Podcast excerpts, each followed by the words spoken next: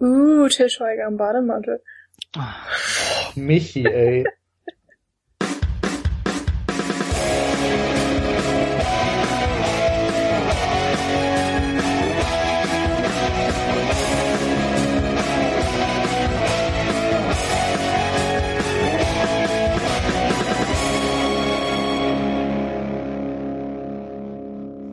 Hallo zusammen zur jetzt achten Folge von Watchmen. Mit dabei sind heute, außer meiner Wenigkeit, der Daniel. Hallo, hallo. Die Michi. Hallo. Und der Nils. Moin. Und natürlich der Jan. Hallo. Der Jan. Ja, und äh, wir sind schon wieder nicht komplett. Das liegt daran, dass der Paul im Moment ein bisschen im Stress ist. Der hat ein paar mehr Hausarbeiten zu erledigen als wir. In kürzerer Zeit zumindest. Ja. So macht das. Von daher kommt von uns gerade mal so der Gruß. Hallo Paul, es geht auch ohne dich. Es muss. Diesmal muss es. Genau. Aber Jan, ich bin sehr stolz auf dich, dass du die Folge richtig angesagt hast. Das ist Ja. eine Besserung. Heute die Premiere. Ich bin zum ersten Mal auf Bewährung Moderator. Und wir werden immer professioneller. Genau. Ja, vor allen Dingen, da wir ja gerade alle diesen dummen Hausarbeitsstress haben und alle so unglaublich wach und konzentriert bin, sind. Sind. oh Gott. Ich Das hatte wird ja schon, ich hatte ja schon zum Jan davor gesagt, dass es lustig ist, dass wir so sagen, äh, oh, wir sind so im Hausarbeitsstress, aber die Leute merken jetzt gleich, wenn wir über die Filme reden, wie viel Zeit wir verdammt nochmal haben, die ganzen Filme abends zu schauen. Man muss sich ja auch irgendwie Bisschen ablenken. entlarvend, muss ich sagen, aber nein. Naja. Also ich habe jetzt nicht nachgeguckt, von wann meine Filme sind, aber Ja, nee, die ein langer 20 Zeitraum. Filme, die ich, 20 Filme, die ich gesehen habe dieses Jahr. ist- genau. ähm, ähm, Genau. Plus, minus. jedenfalls wären wir da im Grunde dann auch schon beim Thema. Genau. Ich Äh. muss mich nämlich jetzt mal wieder korrigieren.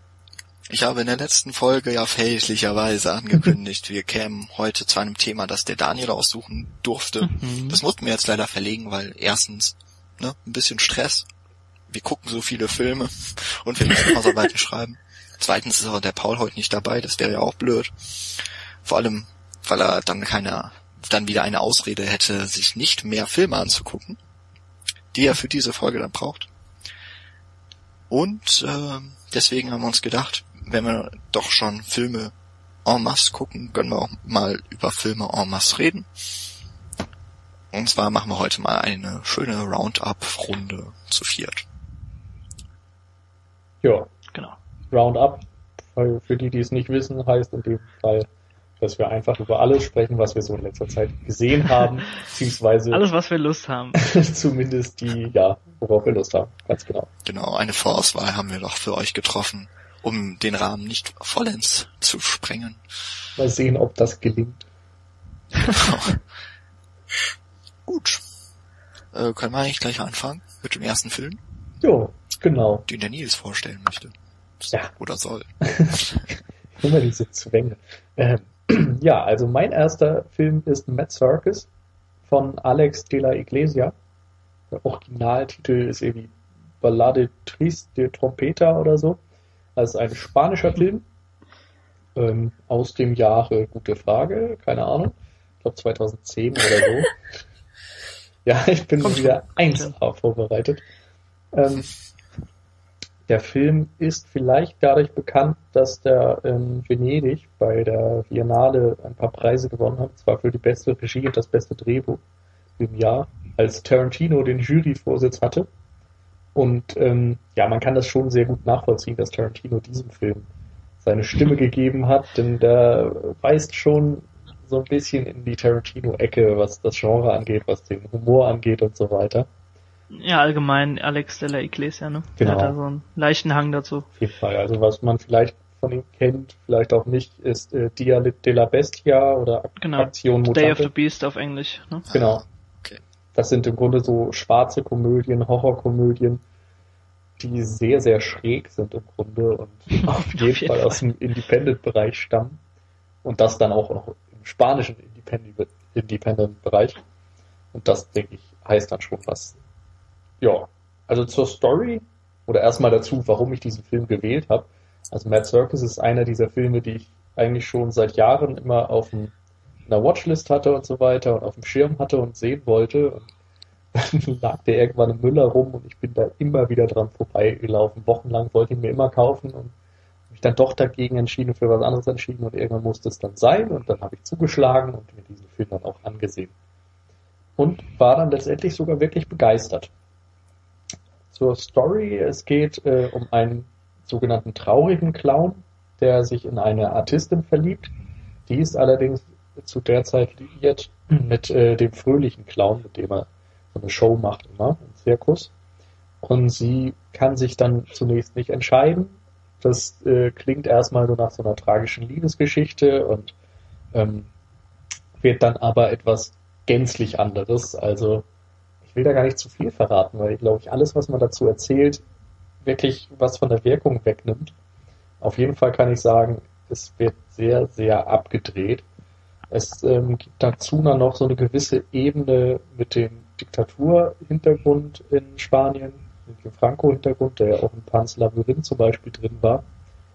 Und ähm, der Film ist unglaublich bildgewaltig. Also man hat da wirklich gesehen, dass der Typ eine, ja, eine schöne Bildader hat und sich sehr viel Gedanken gemacht hat, wie er seine Geschichte da umsetzen kann. Im Zirkus ist alles noch sehr bunt und dann wird es irgendwann düsterer und das kann man eben alles sehr schön verfolgen. Ja, der einzige Punkt, der mir jetzt noch wirklich einfällt, ist, ähm, dass die äh, Sympathien am Anfang auch sehr bei diesem traurigen Clown liegen, der näher gebracht wird und ja, das äh, bleibt nicht gänzlich so, sag ich mal. Okay. Also ich hatte ja eine Woche davor, äh, hatten wir ja darüber geredet, dass ich The Day of the Beast oder El Dia de la Bestia gesehen mhm. hatte. Und der ist auch schon extrem abgefahren, muss ich sagen. Also, ja. weißt du, ob du noch irgendwas von dem Film weißt? Also ich erinnere mich an ein paar Bilder. Ja, also, also die, die erste Szene ist schon irgendwie prägend, wo, wo er zu, de, zu dem anderen Pfarrer oder was auch immer in die Kirche kommt und dann einfach das Kreuz so auf ihn fällt, dass es nur ihn, nur diesen ja. Pfarrer begräbt und ihn nicht. Also da, da weißt du schon, wo die Reise hingeht und ich denke mal, dass das so ein bisschen auch mehr Circus dann. Ja, das kann man schon. Sein wird, ne? Ja, also kann man in einer Art unterschreiben. Auf der anderen Seite ist es nicht so, dass sofort klar ist, wohin das geht. Weil wirklich am also man Anfang muss dazu sagen, dass the, the Day of Beast von 98, glaube ich, ja. ist oder so. Also da ist schon eine Zeitspanne jetzt dazwischen. Auf jeden Fall. Also hier ist es eben eher so, dass sich am Anfang ja klassischerer Film ankündigt. Also es spielt im Zirkus und es geht um diese Liebesgeschichte. Du siehst auch die anderen äh, Artisten im Zirkus und lernst die ein bisschen kennen und so.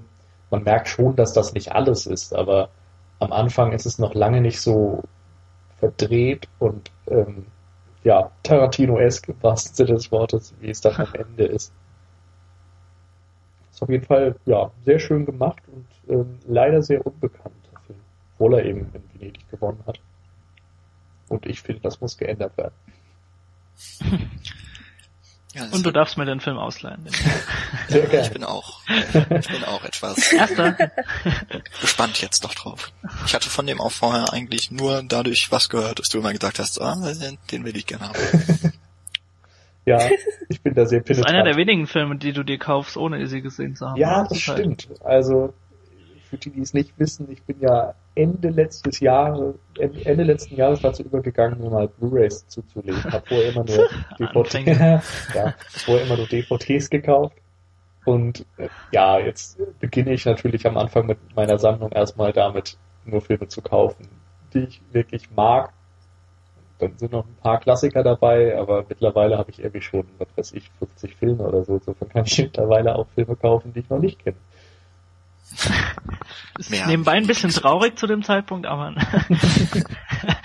das Geld mal zusammenrechnen. Aber ah, ja, alles für die Passion. Cool. ja. Genau. Wollt ihr noch was zu dem Film sagen? Ich meine, ihr habt den beiden nicht gesehen, Michi und Jan, ne? Doch, klar, ich habe den mit Nils Ach so, zusammen verdammt, gesehen. Ja. ich sehe so ungefähr jeden Film mit Nils zusammen.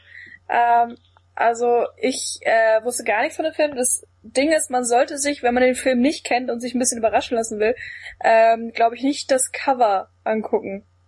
Weil man, wenn man das Cover gesehen hat, schon so ungefähr weiß, worauf es hinausgeht und äh, der Anfang des Films dann doch noch sehr anders ist, wie Nietzsche schon gesagt hat. Ähm, Von daher. Das heißt, ich muss mir die Augen zubinden. Genau, du, du musst in den Laden gehen und wild naja, so, Regal rumtasten. So schlimm ist es nicht, aber sagen wir mal, die, es sind ein paar Charaktere vorne abgebildet und die sehen auf dem Cover so aus wie am Ende des Films und nicht wie am Anfang des Films. Okay. Ja, genau. Und ähm, naja, ich wusste halt gar nichts und konnte mich deswegen komplett überraschen lassen und äh, fand es einfach sehr äh, interessant gemacht alles. Also der hat wirklich seinen komplett eigenen Stil und Mad Circus sollte man wirklich wörtlich nehmen. Also er ist einfach so abgedreht und so absurd und wenn man das so ein bisschen mag, ähm, ja, kommt man mit dem Film auf wirklich seine vollen Kosten. Und ich fand ihn auch wirklich sehr gut. Also ich habe ihn auch äh, ziemlich gut bewertet und bin der Meinung, dass man so einen Film wirklich nicht allzu oft sieht. Ja. Also das ist ja was Außergewöhnliches auf jeden Fall. Also er ist jetzt auch weit davon entfernt, ein absolutes Meisterwerk zu, sagen, zu sein, muss ich auch mal sagen. Aber ja, genau. ja, fun while it lasted, könnte man sagen. Hm. Ja, ja, ist auf jeden Fall auf meiner Watchlist. Auch bevor du Ja, bei mir wird er, ich kann ihn ja nicht hinzufügen. Wie viele Filme sind jetzt mittlerweile drauf? Bei mir? Ja? Zu viele. oh Gott, oh Gott. Meine, pff, keine Ahnung. Guck ja, bei, der Watch, bei der Watchlist ist es ja immer so, dass die äh, tendenziell größer wird anstatt kleiner. ja, ich glaube, der Richtung bin ich auch ungefähr. Gut. Hm. Wollen wir weitermachen? Ja, Mal ich glaube, ich bin dran, ne? Wie du willst. Wie ich will, dann will ich. Okay. Dann mach. Okay. Ähm, ja, ich beginne heute mit einem echten Klassiker. Nicht so was Neumodisches, was eh keiner kennt. ähm, aber trotzdem sehr aktuell.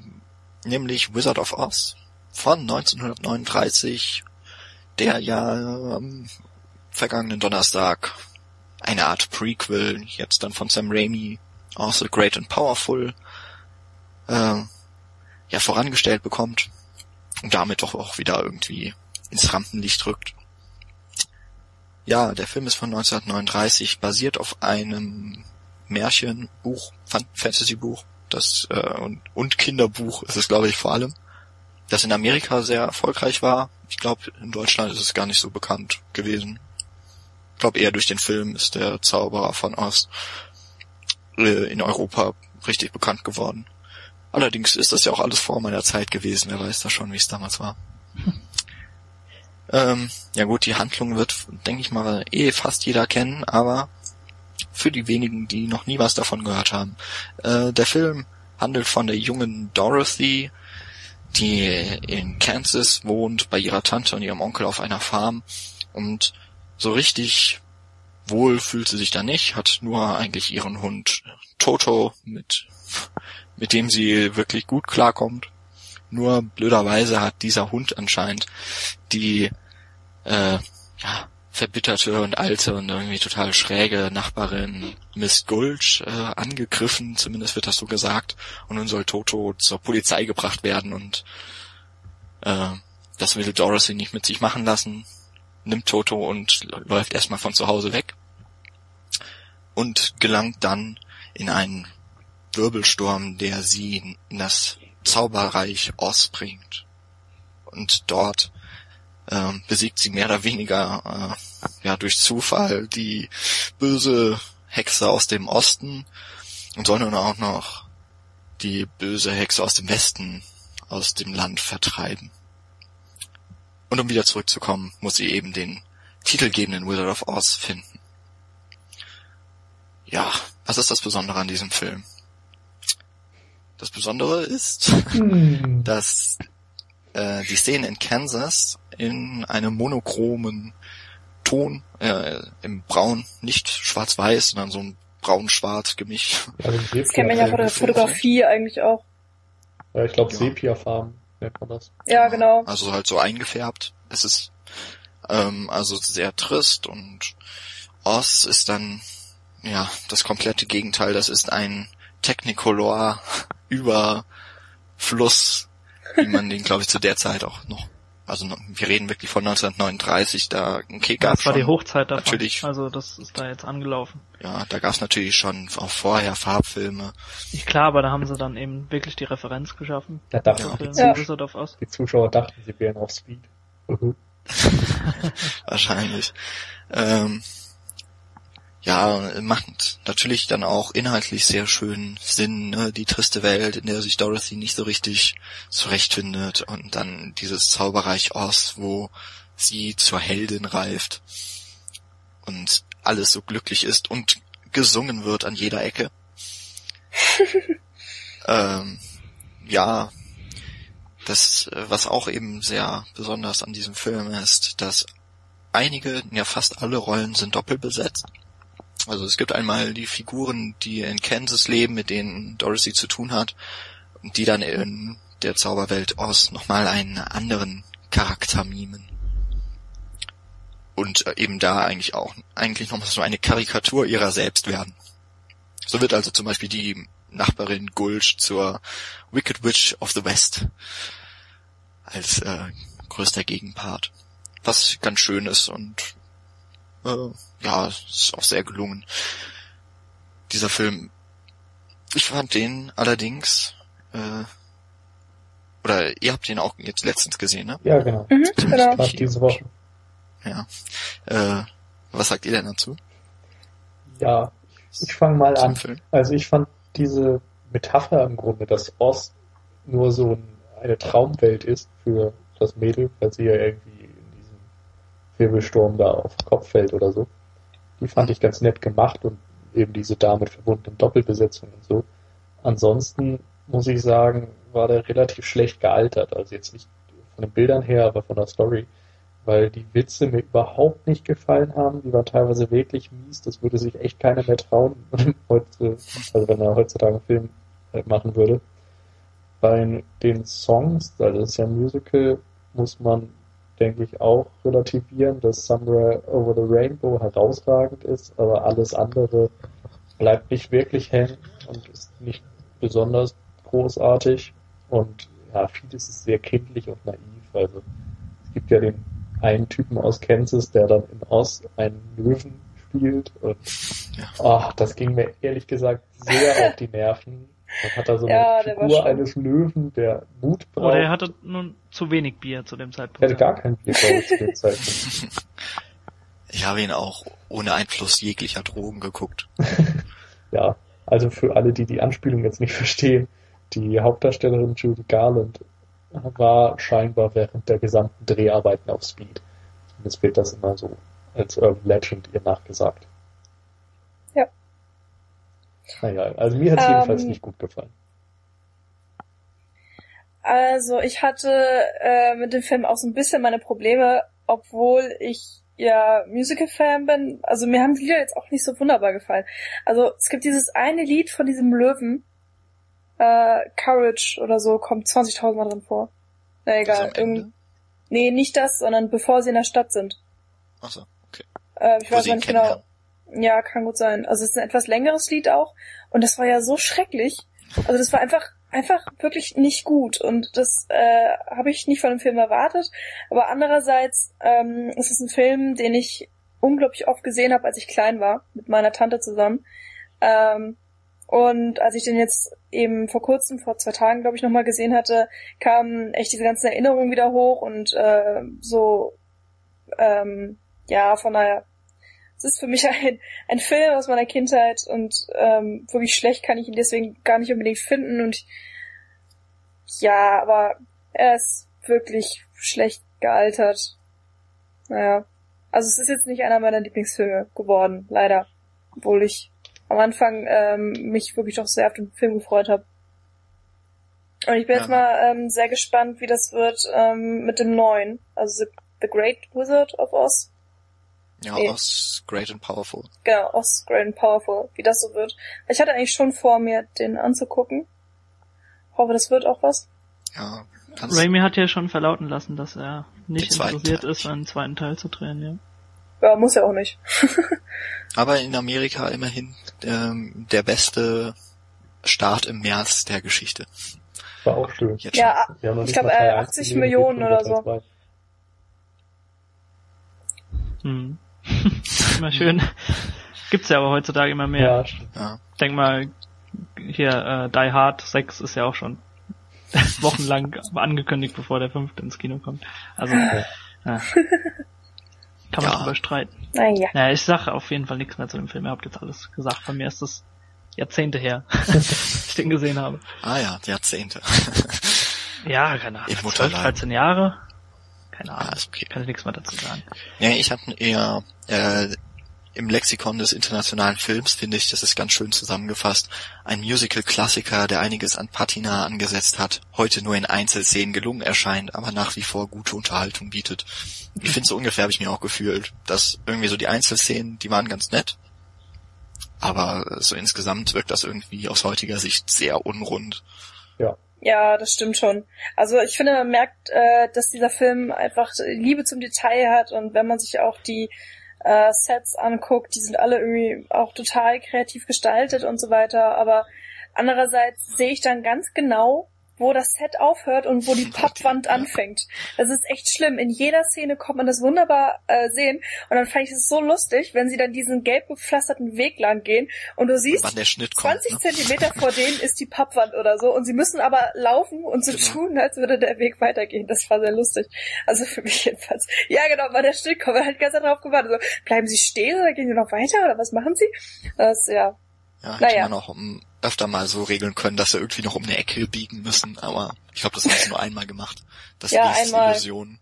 Äh, an der Kreuzung, glaube ich, glaub ich ähm, wo die äh, hier die Heupuppe da ja. gefunden wird. Da ist ja diese, diese große Kreuzung und da gibt es dann keinen geraden Weg, sondern die gehen dann einfach ähm, so nach rechts und links. Genau. Gut. Dann, äh, also ich finde, der Film ist alleine, weil es irgendwie so filmhistorisch gesehen ganz interessant ist. Ich meine auch zweifache Oscar-Gewinner, habe jetzt nicht mehr im Kopf wofür. Für die Lieder. Ah ja, okay. Für die Musik einfach nur. Ja. Also allein für Somewhere Over the Rainbow lohnt sich's. Mal reinzugucken. Aber leider auch Ja gut. ist immerhin äh, nach den ersten 20 Minuten erledigt. Dann kann man den Film auch wieder ausmachen. Naja, vielleicht liegt es auch einfach daran, dass ich den wirklich jetzt zum ersten Mal gesehen habe und nie in meiner Kindheit und dass ja. mir da so diese so. Erinnerungen an die Kindheit fehlen. Also ich äh, weiß nicht, mich hat's einfach echt nicht mitgerissen. Wir können später nochmal, wenn ich dran bin, äh, zu einer guten Kindheit, Kindheitserinnerung. Ja. Gut. Dann, aber, ja. Bist du nicht jetzt sogar äh, dran? Ja. Ja, aber ich, ja, genau. Den hebe ich mir auf für den Schluss. Das Beste kommt zum Schluss. Ja. Ist auch ein Film, ähm, über den man reden könnte übrigens. Egal. Hab ich aber nicht gesehen. Ach, schade. Ja, ich hatte auf jeden Fall jetzt ein kleines Dilemma.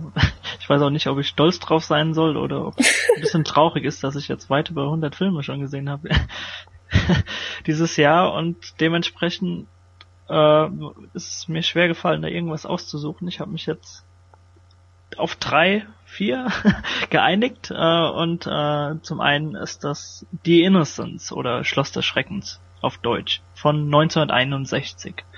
Äh, ja, Jack Clayton ist der Regisseur, den kennt man vielleicht noch von, von seiner 74er Version von The Great Gatsby. Aber ganz allgemein ist The Innocence so. Habt ihr den gesehen? So kurz vor. Nee. Okay, ist gut. der in der United Artists Box oder verwechsel ich das gerade? Oh, keine Ahnung, kann ich ja nicht sagen. Es ist okay. auf jeden Fall ein Klassiker des Horrorgenres mit Deborah Kerr in der Hauptrolle und äh, ist eine Adaption zu der Erzählung The Turn of the Screw von Henry, Henry James. Äh, es geht im Grunde genommen darum, dass es äh, im späten 19. Jahrhundert in Großbritannien spielt und die Pfarrerstochter Miss Giddens, gespielt von Deborah Kerr, wie gesagt, ähm, engagiert wird, um sich um wohlerzogene Waisenkinder zu kümmern, nämlich namentlich Flora und Miles. Ihr Onkel beauftragt sie quasi, weil er nichts mit der Verantwortung zu tun haben möchte. Äh, genau. Das Ganze soll sie auf dem abgelegenen Landhaus Schloss Bly, BLY geschrieben, äh, soll sie die aufziehen und äh, da geht sie dann auch dementsprechend hin und es ist wirklich eine so traumhafte Idylle dort, paradiesische Zu Zustände und äh, ja, da kümmert sie sich eben dann um die Erziehung und irgendwann kommt auch Miles dazu, der anscheinend aus seiner Privatschule entlassen wurde und man weiß auch nicht wirklich warum. Und der Film läuft dann so langsam an, dass sie äh, beginnt Menschen zu sehen, die anscheinend nicht da sind. Also auf dem Glockenturm sieht sie einen Mann, geht dann hoch, aber da ist nur der Miles und er sagt, ich war die ganze Zeit hier alleine. Also äh, das kann irgendwie nicht stimmen. Und das ist so der erste Wendepunkt des Films, wo du denkst, okay, da stimmt irgendwas nicht. Und äh, ja, das ist so ein klassisches Beispiel, wo man den Schluss besser nicht spoilert. Auf jeden Fall kann man sagen, dass, äh, dass es immer schlimmer wird mit ihren Vorstellungen. Es kommt äh, ans Tageslicht, dass quasi die, die Erzieherin vor ihr gestorben ist, samt dem, äh, dem Hauswart, der sich um äh, das Haus gekümmert hat, der ist auch gestorben. Und äh, sie stellt sich dann quasi vor, dass diese Geister Besitz ergreifen wollen von den Kindern. Und äh, sieht auch quasi die Kinder überall und denkt, dass sie irgendwie einen Plan aushecken und dass die Geister in sie gefahren sind und sie jetzt als, als Werkzeuge benutzen und so weiter. Und äh, das wird tricktechnisch ganz gut dargestellt, weil bis kurz vor Schluss wirklich nicht äh, herauskommt, äh, ob es jetzt wirklich der Wahn von ihr ist oder ob es wirklich so ist. Und das lasse ich jetzt auch mal offen. Äh, man kann auf jeden Fall sagen, das ist so, so ein Be frühes Beispiel, also 1961, wie gesagt, für die für Filme mit erzählerischer Unzuverlässigkeit ist. Und da muss ich jetzt ein bisschen aufpassen, weil das ja mein Hausarbeitsthema ist, dass ich da nicht zu, äh, ja, wie auch immer, zu weit reingehe. äh, auf jeden Fall, man kennt die klassischen Filme, das sind so Filme, die dem Zuschauer wichtige Informationen irgendwie vorenthalten. Und wenn man quasi das Ende schaut oder auch mittendrin, äh, erfähr erfährst du, dass das sich eigentlich ganz anders abgespielt hat und du quasi so zu einer, zu einer Reinterpretation des Geschehenen gedrückt wirst. Also man kennt klassische Horrorbeispiele, kennt man beispielsweise das Six Sense, so das Paradebeispiel, aber natürlich auch Fight Club oder Usual Suspects spielen natürlich damit. Äh, was kann man noch zu dem Film sagen? Also der lockt natürlich heutzutage niemanden mehr in Sachen Gruselfaktor vor dem vor dem Ofen hinterher äh, hervor. äh, obwohl ich sagen muss, also ich habe den nachts geschaut auf YouTube.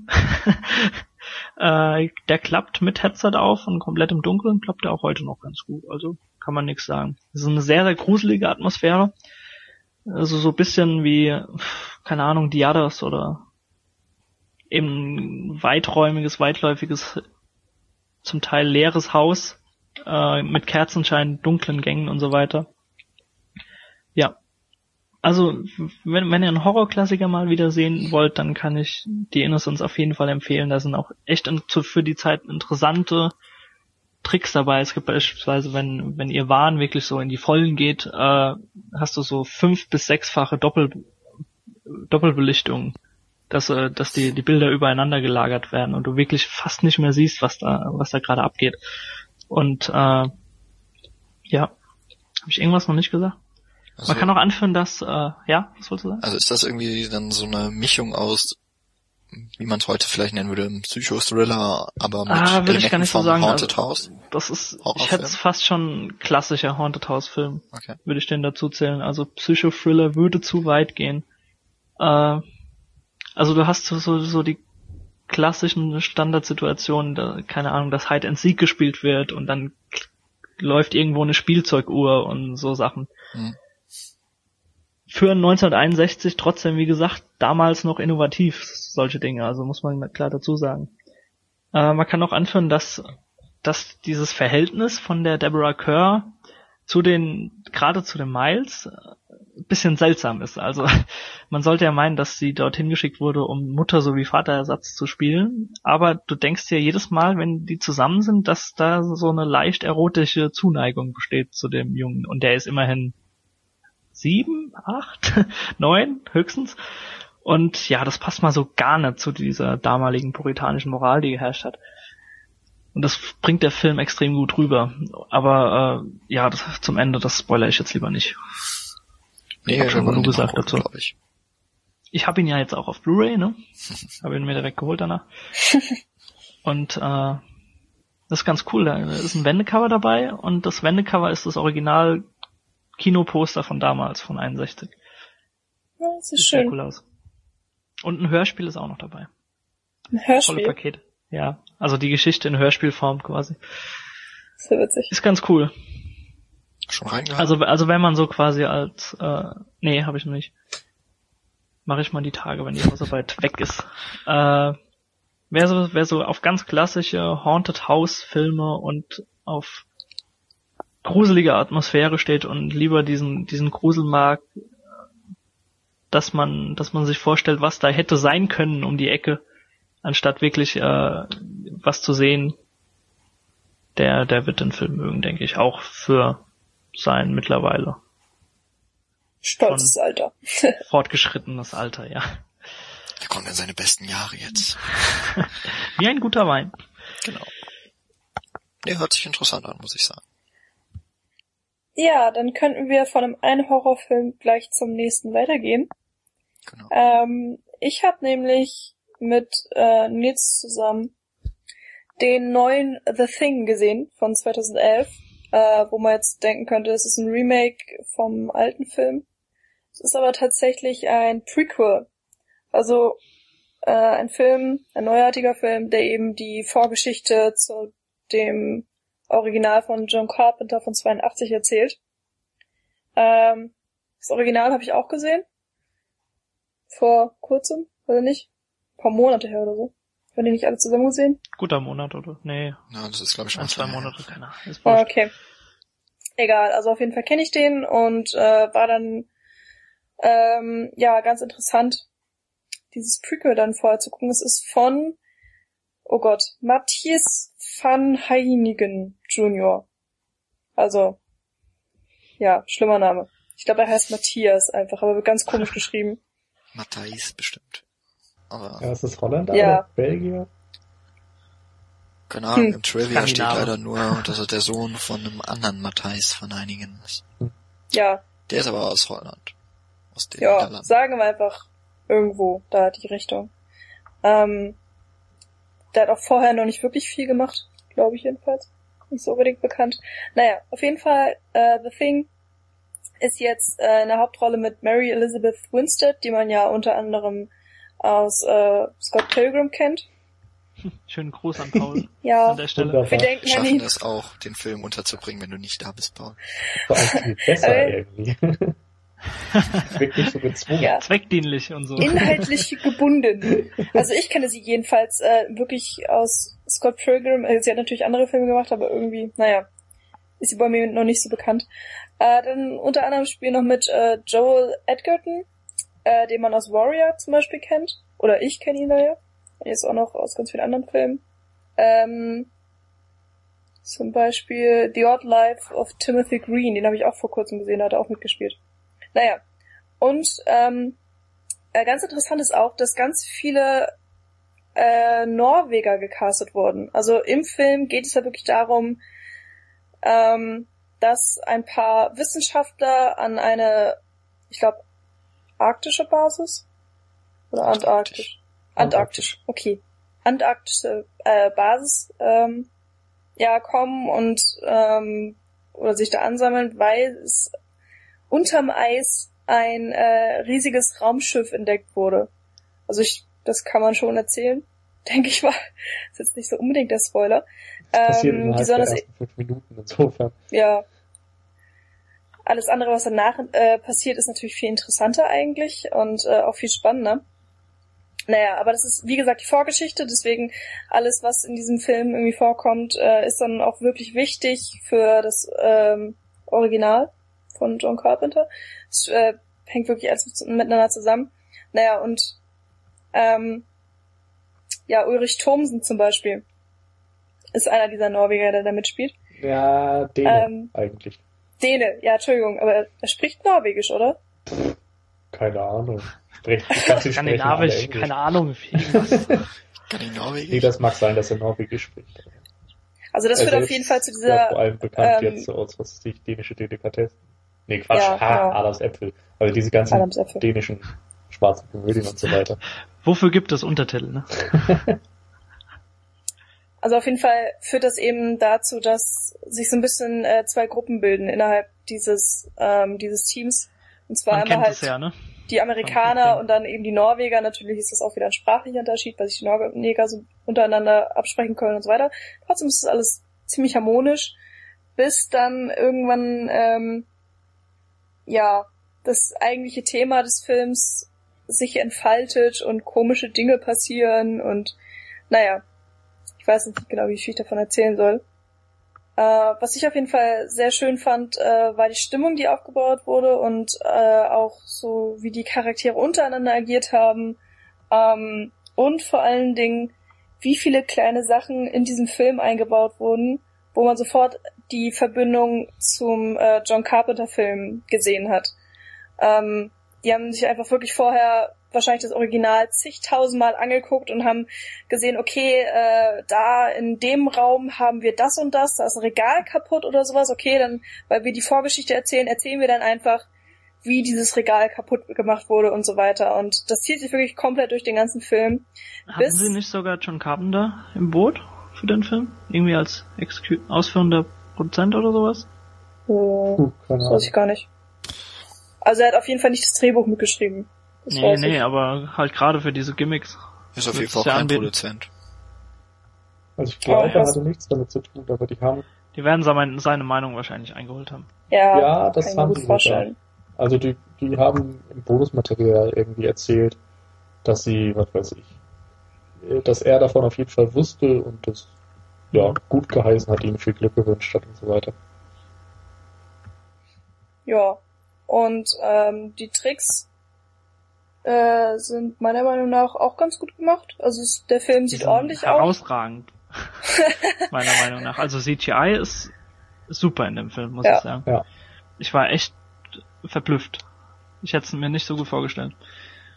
Ja, also ich äh, meine, es ist schon so ein CGI, wo man merkt, ja, das ist CGI. Ja, ja, klar, aber du wusstest ja von vornherein, dass der Film nicht so wie der, der, der Original The Thing, äh, was heißt Original, der Carpenter-Film halt. Ja. Das ist ja gerade nicht das Original. Ja. Aber ähm, dass der ganz klar auf CGI umsteigen wird und dann hast du halt natürlich die Nase gerümpfen, ah, wie wird das aussehen? Also also müssen ja das Monster irgendwie reinpacken. Also. Äh, zur Erklärung, im John Carpenter Film ist es ja so gemacht, dass die ganz viel mit äh, diesen Modellen und Puppen gearbeitet haben. Also die genau. haben vorher alles Mögliche an komischen ja, Puppen hergestellt. Die, äh, die Bonusmateriale sind auch sehr interessant dazu. Auch War da zufällig Cliff Barker dran? Hm. Keine Ahnung. Hast du immer Fragen rein was, ne? Ich glaube ich nicht. Kenn den nicht. Ich kenne da keine Namen von, soweit ich das erinnere. Mhm, ist wurscht. auf jeden Fall im, im John Carpenter Film war war es so eine Mischung zwischen Computertechnik und diesem ganzen ähm, Puppeteer-Gezeug, was sie da gemacht haben. Ja, und jetzt hier im neuen Thing war es eben ja komplett CGI. Aber trotzdem ja, alles sehr gut gemacht und äh, ich finde es auch sehr schön, wie die beiden Filme dann ineinander übergehen.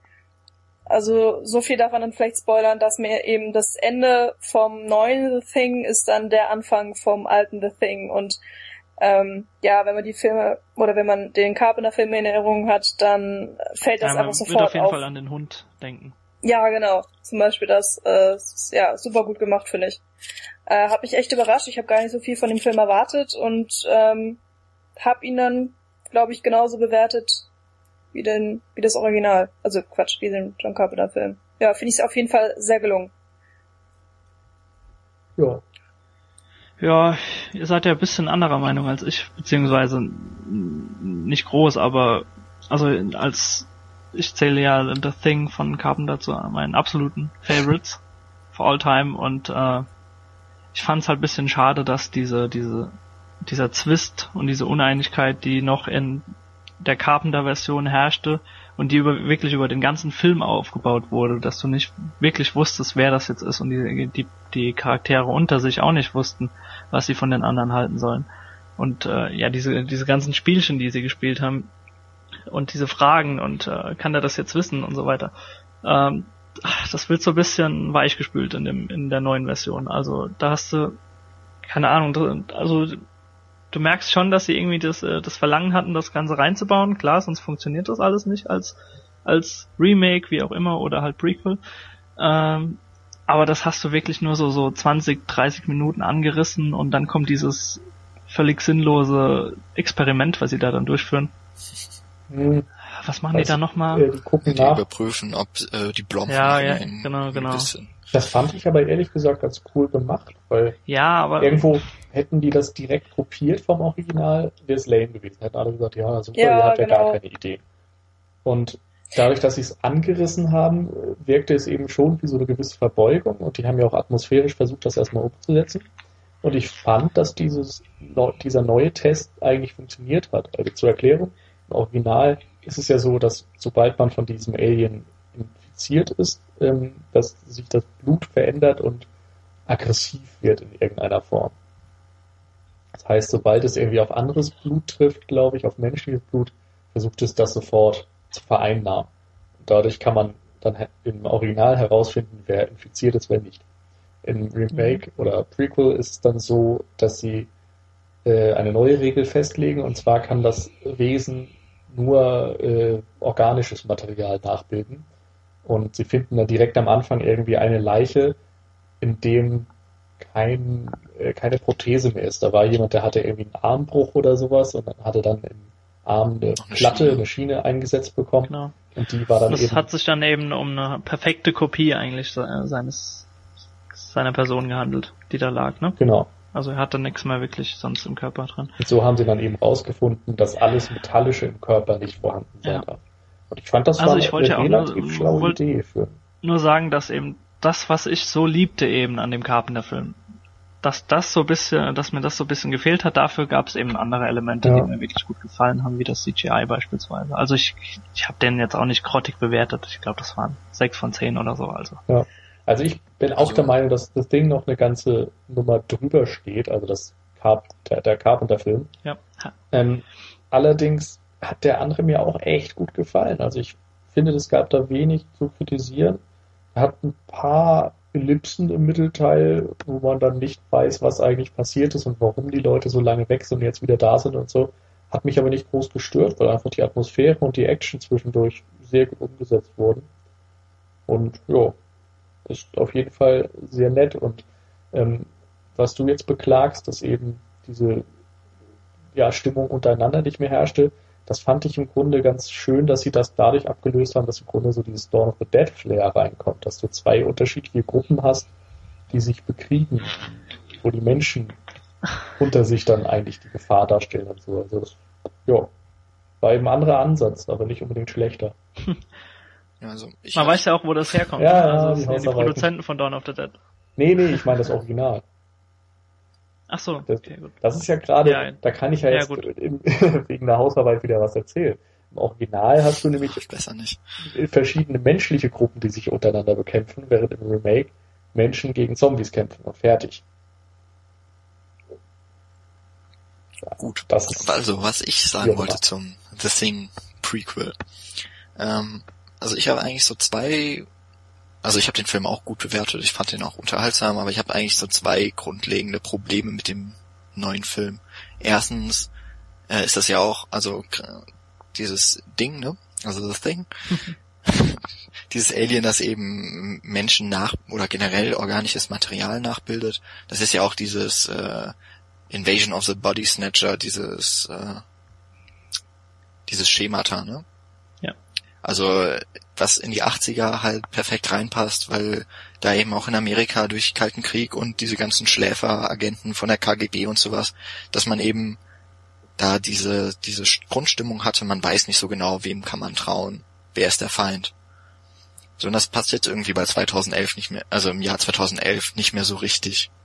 Und ich finde eben, dass das so einigermaßen versucht wurde, wieder in der innerhalb auch der Gruppe wieder aufzubauen. Ne? Man weiß nicht, wem man trauen kann. Und das, das hat einfach für mich nicht mehr so richtig funktioniert wie jetzt im Original. Ja, also im Original der 80er Film. Und das zweite Problem ist eigentlich, dass ich finde, dass man das, äh, dass man das Alien einfach viel zu oft sieht. Im ersten Teil finde ich, ist es, äh, oder im Original ist es einfach so viel besser gemacht, Einfach wahrscheinlich auch aus Budgetgründen und weil diese Puppen ein bisschen aufwendiger sind, als mal eben CGI reinzupacken, hat man äh, die eigentliche Form oder die nahe anliegende Form vom äh, Alien überhaupt zwei, dreimal habe ich so das Gefühl gesehen. Man hat zwar auch so ein paar mhm. Effekte, ne, von diesen so tentakelartigen Sachen, die raus äh, rausstürmen aus diesem Körper. Ja, äh, ähm, ich kann schon verstehen, was du meinst, aber äh, ich, also ich weiß, dass im neuen Film das Ding echt früh erscheint. Ich glaube, weiß ich nicht, eine, eine, eine, halbe Stunde oder so. Also gefühlt ja, war es eine halbe Stunde bei mir. Nee, ausbricht. Ach ja, genau, doch, genau, wenn es aus dem Eisblock ausbricht und so. Und ich fand es wirklich erfrischend. Also ich habe auch gedacht, dass äh, es wieder lange dauert, bis man überhaupt irgendwas sieht und mitbekommt und dass es dann so schnell ging. Ähm, hat mich persönlich überrascht und ich fand es auf irgendeine Art und Weise gut. Ähm, vor allen Dingen, weil es für mich die Spannung auch nicht weggenommen hat oder die Stimmung ähm, ja runterging, sondern ja, für mich ging die Stimmung halt noch ein bisschen hoch. Also ich fand's cool. Ja, also ich meine jetzt so im Vergleich, zumindest zum Carpenter The Thing. Das ähnlich funktioniert ja irgendwie auch wie der erste Alien-Teil. Ich, ich mag eben irgendwie die äh, Filme, auch diese Monsterfilme, irgendwie mehr, wenn man das Monster eigentlich kaum sieht. Das ist ja auch in der Weiße Hai zum Beispiel so. Also nicht das klassische Creature-Feature-Motiv. Ja, im Grunde ist es ja doch ziemlich klassisch, dass man die eigentliche Kreatur eigentlich kaum sieht. Das hat, war einfach früher so, ja, das weil ist, ja, aus klar, Budget ist ja schon ein Tarantula und sonst was angelegt. Ja, äh, aber, aber gerade sehe ich auch ja, ähnlich. Also ich, ich würde dir da vollkommen recht geben. Das einzige Problem ist eben, dass du das im Grunde nicht mehr kopieren kannst. Also das ja, Alien, genau. das im Ding präsentiert wird, ist nun mal jetzt popkulturell bekannt. Das heißt, egal wie du das Remake aufziehst, jeder hat dieses Viech im Hinterkopf. Und dadurch finde ich es dann wieder legitim, es rechtzeitig zu zeigen, weil wenn du da eine Stunde oder eine anderthalb Stunden drauf wartest, bis du es überhaupt zeigst, dann denken sich alle, ja, was soll das denn? Ich weiß doch sowieso, wie es aussieht und was es macht. Also ja, das ist eben schwierig äh, für ein Remake oder für, für, für sich da für eine eindeutige Linie zu entscheiden, denke ich. Also ich finde, so die Frischzellenkur, die sie dem Film verpasst haben und so in die heutige Zeit geholt haben, ein bisschen actionlastiger und sonst was, da man kann auch so so dran gehen, dass sie das Ganze ein bisschen entschlackt haben, diesen Twist. Haben sie ganz gut gemacht, also ich finde es auch ein super Remake, aber wie gesagt, als Fan des alten Films und gerade was du gesagt hast, Jan, das geht ja so ein bisschen in meine Richtung, dass du nicht weißt, wem du trauen kannst und das ist ja auch schon in dem ursprünglichen Film, also von 51, glaub, also Howard Hawks Produktion und so weiter, äh, ist ja da schon angelegt, dass, dass du quasi äh, wegen den Schrecken des Kalten Krieges nicht mehr wusstest, wem du glauben sollst. Und das vermisse ich eben ein bisschen, aber naja. Aber Schönes Remake. Genau, er funktioniert, der Film. Genau, er funktioniert an und für sich. Ja, finde ich auch. Okay. So, dann wollen wir mal die zweite Runde starten. Und ich glaube, jetzt kommt nicht Nils neuer Lieblingsfilm dran, ne? Hä? Verstehe ich das nicht. Ich habe letztens gesehen, dass du die Muppets ziemlich toll findest. Was? Okay. Hat jemand mit meiner Bewertung gespielt oder was soll das jetzt? Nein. Wann warst du denn das letzte Mal bei Letterboxd? Also ich habe auch gesehen, dass du die auf einmal, dass du den ganz gut findest auf einmal. Muppets? Ja. Was? Muss mal auf Letterbox gehen. Das tue ich jetzt. Also ich war überrascht und erfreut irgendwie zu sehen, dass da jetzt Love Exposure, Fight Club, 28 Days Later und The Muppets. Hat sich etwa jemand in mein Profil gehackt von euch? Ihr Schweine?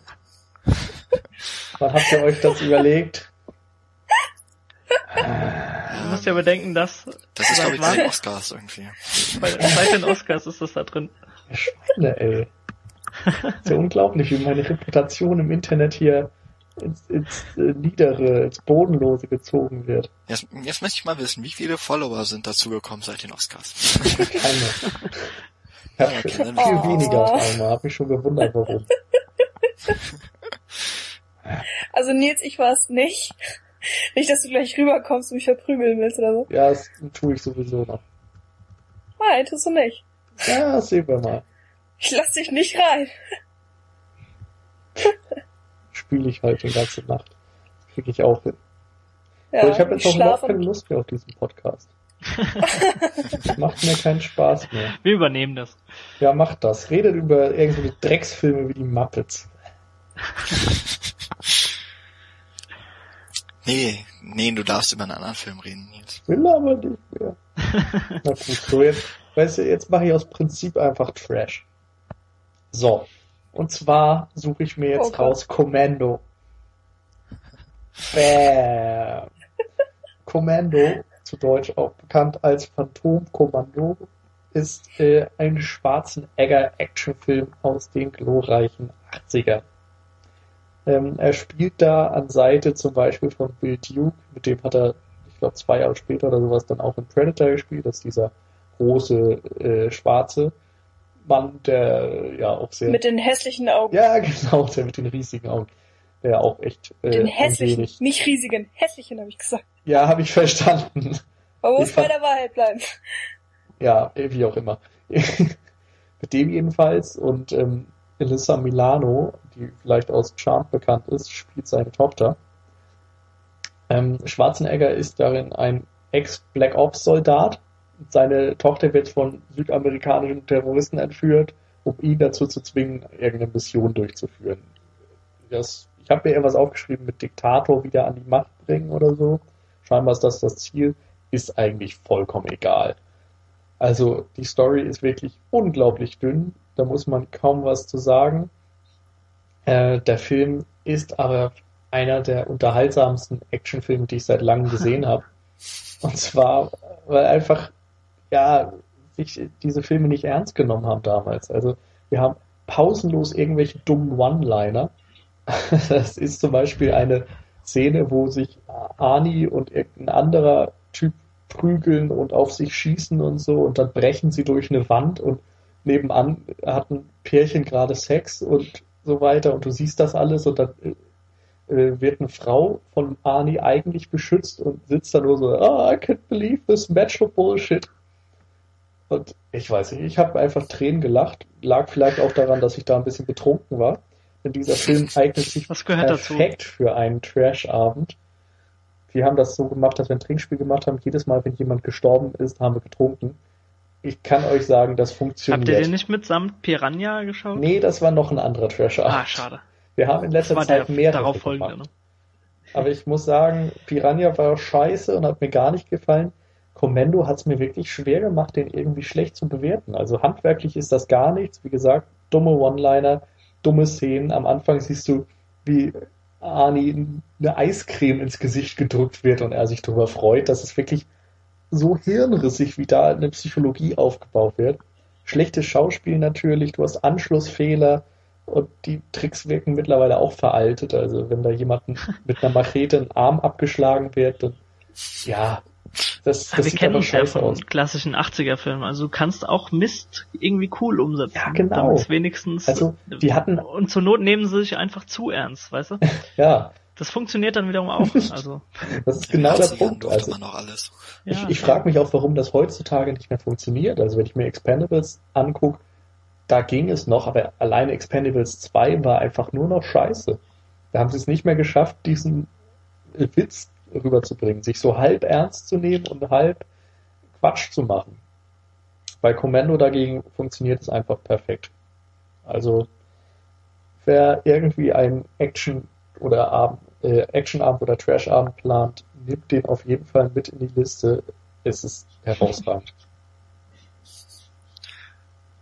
Ja. Gut, der kommt jetzt nicht auf meine Watchlist, aber. Wie, warum? Jan, du hast einen schlechten Film geschnappt. Ja, klar. Gut, Daniel, verabreden wir uns, den gucken wir heute noch. Auf ein Bierchen. Michi, erinnerst du dich, erinnerst du dich noch an diese Szene an der Klippe,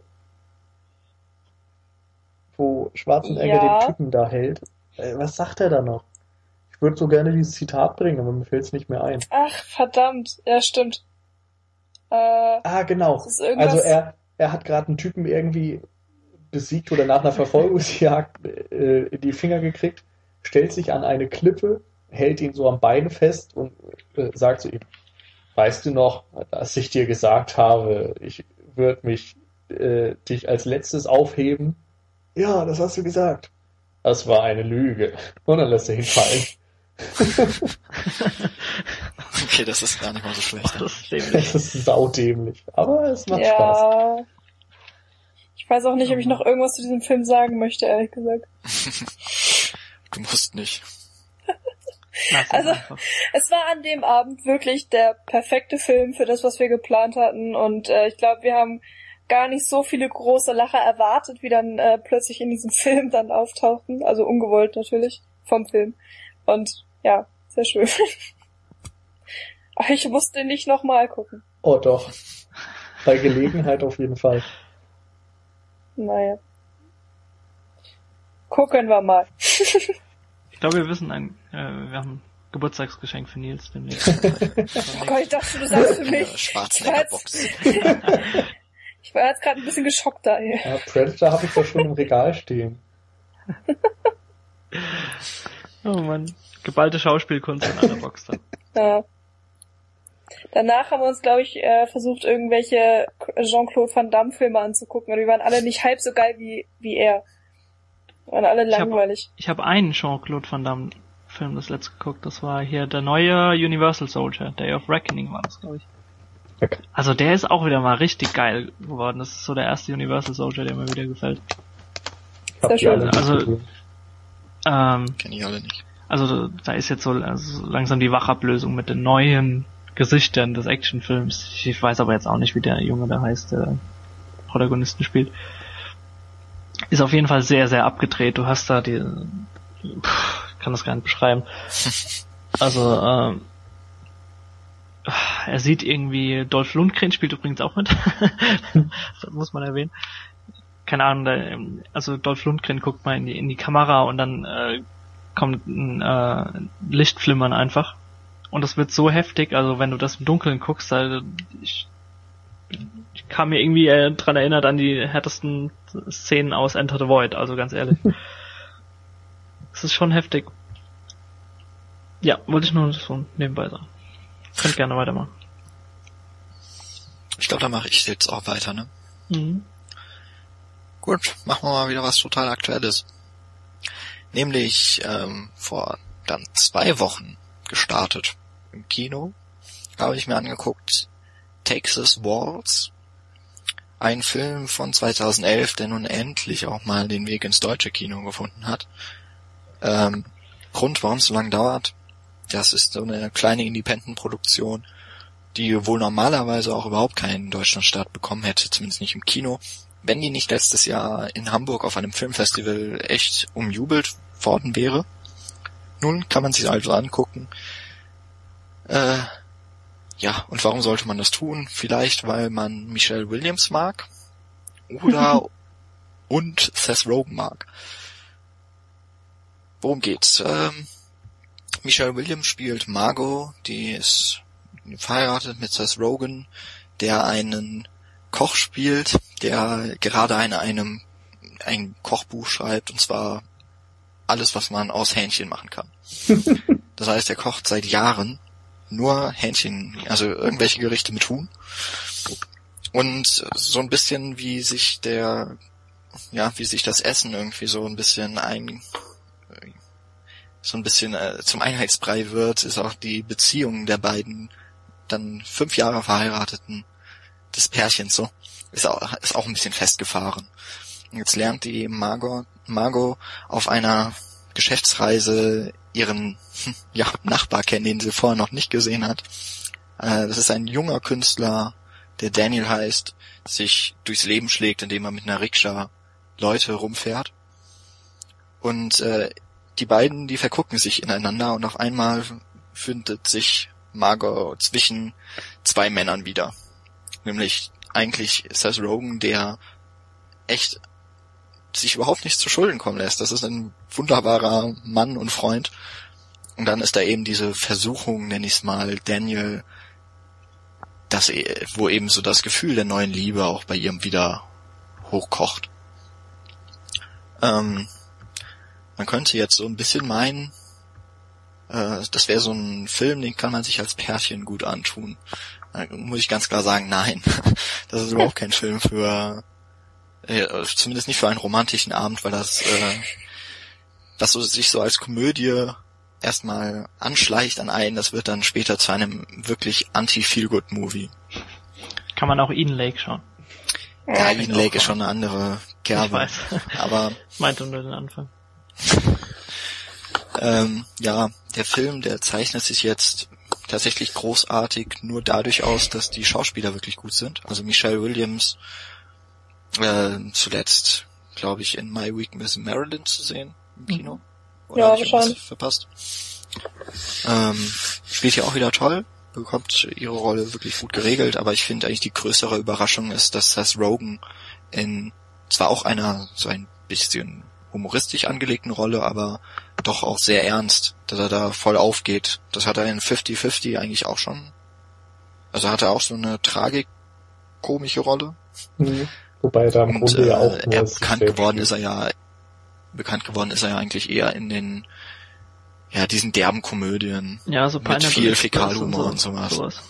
Den dummen Sprüchen und er kann eben auch anders und das gefällt mir eigentlich bei bei diesen ganzen Com äh, Comedians immer richtig gut, wenn sie dann mal eine ernste Rolle spielen. Und das gelingt ihm hier auch. Und dazu äh, ist es eben noch ein Film, der so ein paar Standardsituationen auch dann hat, die eine romantische Komödie aufweist, aber jetzt nicht nur irgendwie damit spielt, sondern die tatsächlich auch einfach mal hinter sich lässt und komplett anderen Weg einschlägt. Deswegen ist er auch ein bisschen überraschend und ist vielleicht am Ende ein bisschen zu lang. Also er dauert auch zwei Stunden, was ja auch schon mal dafür spricht, dass es keine normale romantische Komödie ist. Die sind normalerweise was kürzer.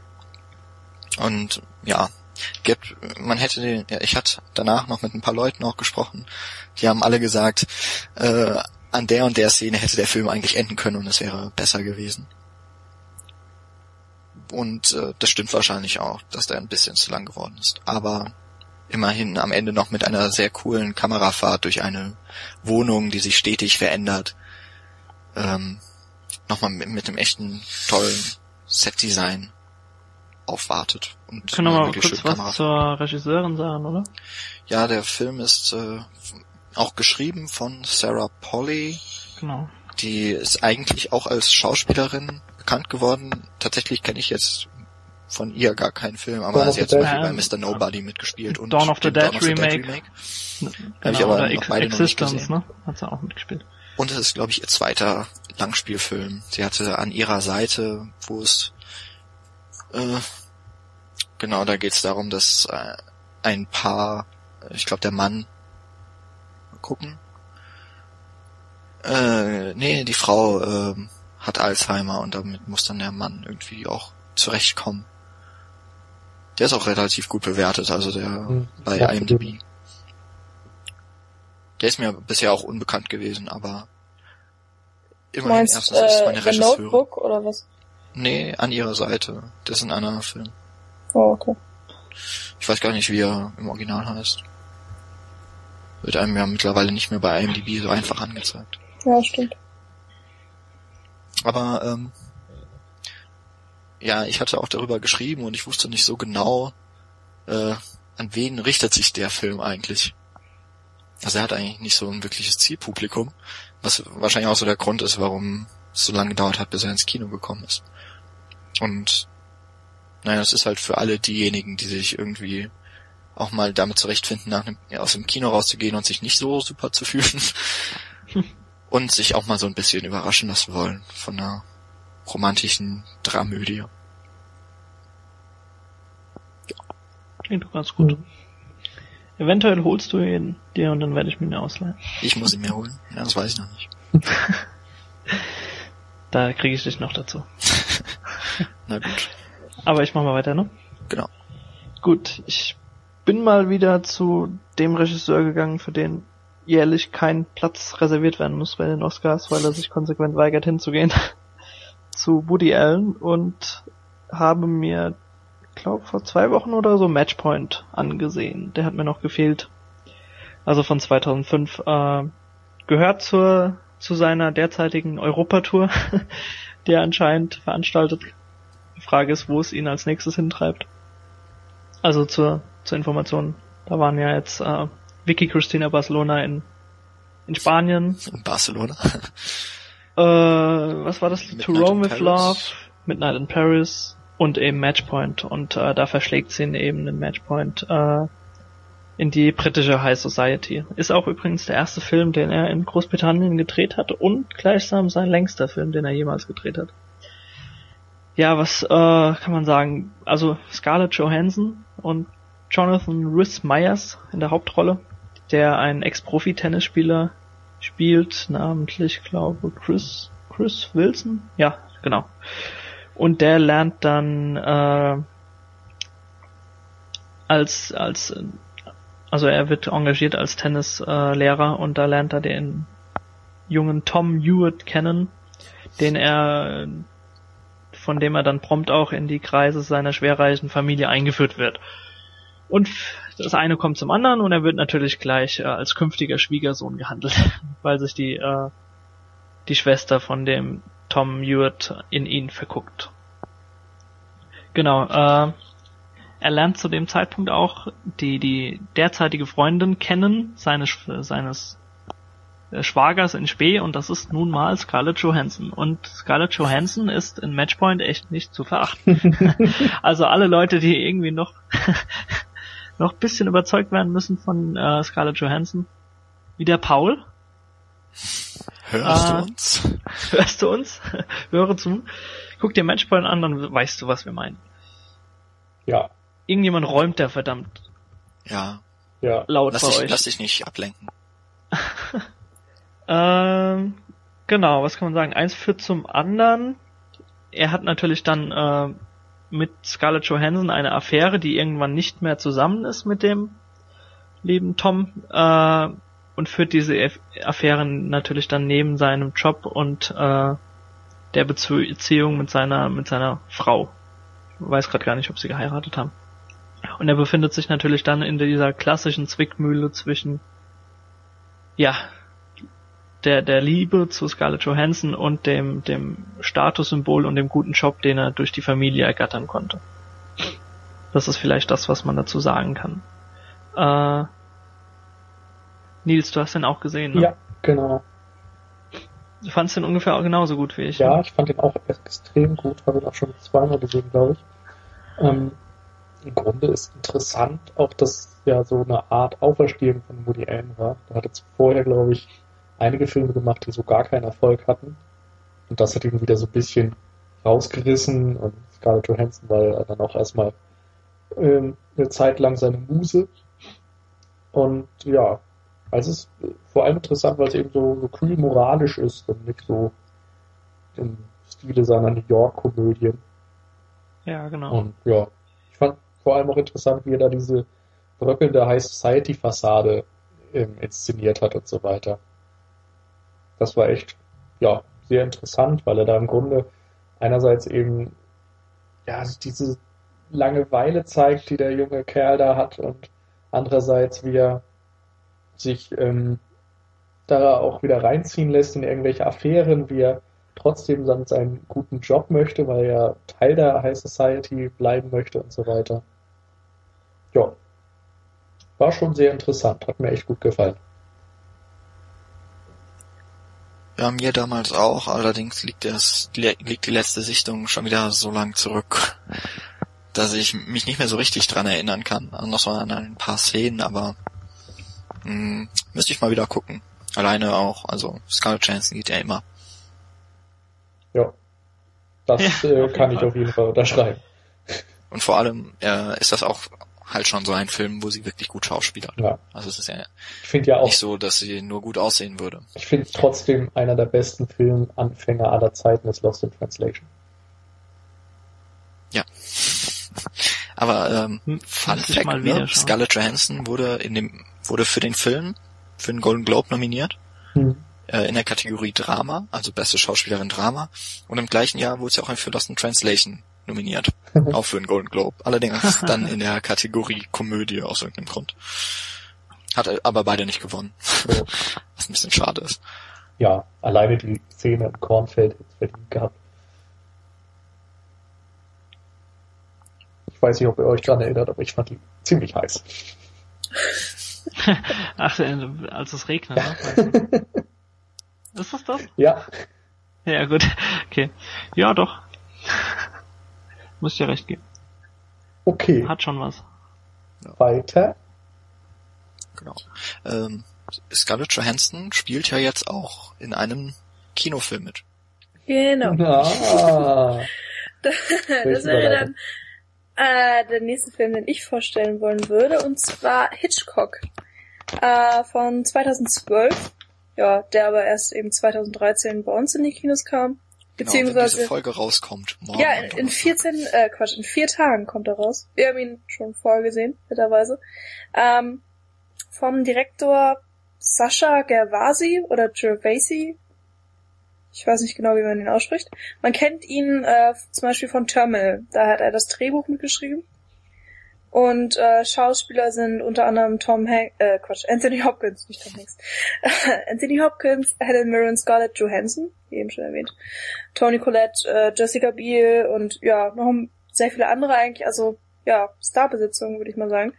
Und der Film handelt einfach ähm, davon, dass ähm, Hitchcock, Alfred Hitchcock, gespielt von Anthony Hopkins, äh, seinen nächsten, äh, den Stoff für seinen nächsten Film sucht. Und äh, er entscheidet sich für Psycho, der eigentlich ja weltberühmt ist, kann man das sagen. Also auf jeden ich Fall einer einer der großen riesigen Klassiker von 1960, äh, über den wir glaube ich in mehreren Podcasts auch schon geredet haben äh, aus verschiedenen Anlässen. Ja und ähm, er findet eben das Buch Psycho und möchte es verfilmen und stößt auf ganz viele Widersacher, die ihn, ähm, was das angeht, nicht unterstützen, weil der, das Thema so kontrovers ist und alle sagen, es ist nicht verfilmbar und es würde nicht gut werden und wird letztendlich gezwungen, den Film aus seiner eigenen Tasche heraus zu produzieren. Das heißt, er wirkt mit seinem eigenen Geld, er lässt sich aber nicht davon abbringen, diesen Film wirklich zu verwirklichen. Und ja, dann geht es eben weiter über den die Schauspieler, die er dann castet. Ähm, Scarlett Johansson spielt dann hier die Janet Lee, die dann in Psycho wiederum Marion Crane spielt, also die Hauptdarstellerin, die ähm, ja in Psycho eine ganz aufregende Rolle spielt. Muss man jetzt, glaube ich, nicht wirklich viel sagen zu.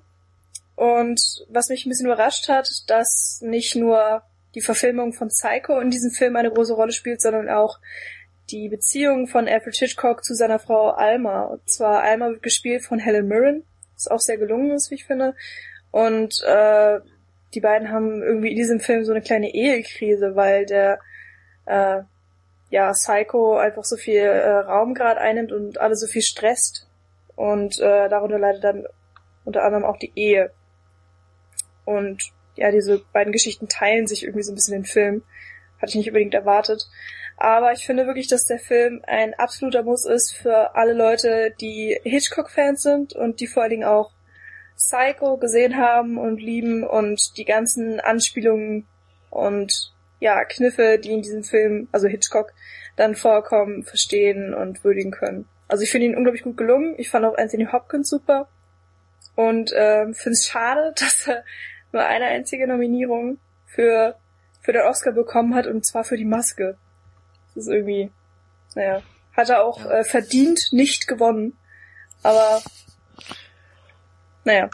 Ja, ich fand, dass die Konkurrenz schon zu stark war für, ja. für den Film. Also. Ich fand's auch seltsam, dass er gerade in der Kategorie, wo der Film auch am meisten Schelte bekommen hat im Vorfeld, ja. wurde immer gesagt, ähm, dass es äh, einfach künstlich aussieht und Anthony das glaube ich. Anthony Hopkins sieht nicht aus wie Alfred Hitchcock, er sieht einfach nur aus wie ein fetter Anthony, Anthony Hopkins. Hopkins. genau.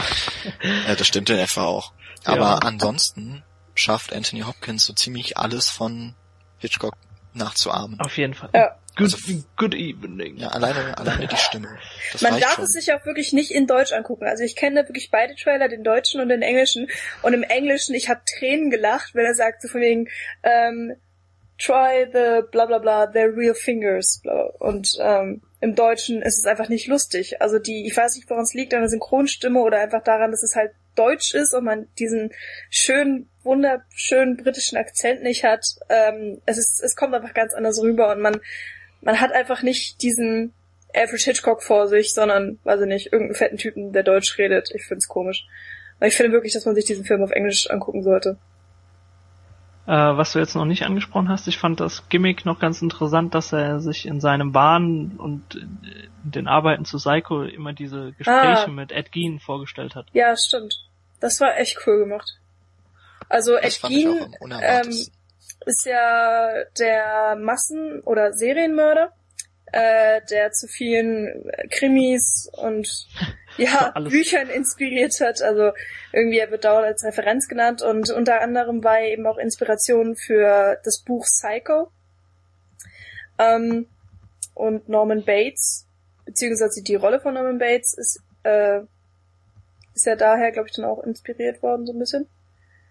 Und ähm, ja, deswegen ist es eben so, dass Hitchcock, also Anthony Hopkins, oh, das kompliziert, im Film Hitchcock öfters mal mit Ed Gein redet und über diese, ja, worüber reden sie denn eigentlich? Ich glaube, über seine Eheprobleme. Und über die Morde, oder? Und dass der Film irgendwie nicht so richtig funktioniert, wie er das gern hätte. Ja. Was er halt so für Probleme im Moment hat. Also das war wirklich, äh, ja, ziemlich cool gemacht, fand ich. Hat mich auch ziemlich überrascht. ja, vor allem, weil die Übergänge nicht wirklich äh, signalisiert werden. Also ich glaube, er geht einfach ins, ins, ins Badezimmer und da ja. steht dann Ed Gein. Ja, stimmt. Also du weißt nicht, dass es wirklich irgendwie ein Traum ist oder so. Und es geht auch so in die Realität über, weil ich erinnere mich zum Beispiel, dass äh, gerade da, wo er ins Badezimmer geht, ähm, sagt Edgin zu ihm, schau genauer hin. Und dann kniet sich Elf, ähm, Alfred Hitchcock auf den Boden und ähm, nimmt mit den Fingern so Sandkörner auf und weiß dann, dass seine Frau äh, irgendwo am, Sand, ähm, am Meer war oder so, am Sand und ähm, sich da mit diesem einen Typen getroffen hat. Oder so. Äh, sehr interessant gemacht. Was sagt ihr? So, also ich war ein bisschen enttäuscht, muss ich sagen. Also ich fand den Film immer noch gut, keine Frage. Nur hat der Trailer mir irgendwie was anderes versprochen, als der Film mir gegeben hat. Also irgendwie hatte ich erwartet, dass es viel mehr Anspielungen auf Psycho gibt und es hält sich leider sehr in Grenzen. Ähm, ja, und das war eigentlich so mein Hauptkritikpunkt. Ansonsten sind die Eheprobleme ganz nett. Ich habe allerdings auch äh, gehört, dass der Film sich da einige Freiheiten nimmt und nicht unbedingt alles akkurat erzählt und gerade auch die Person des Hitchcock vielleicht nicht so ähm, perfekt porträtiert. Also es ist wohl nicht so ein realistisches Biopic. Denn Hitchcock wird zum Beispiel auch nachgesagt, dass er eigentlich ein ja, cholerischer Mensch war und so. Und das kommt, denke ich, nicht so sehr rüber.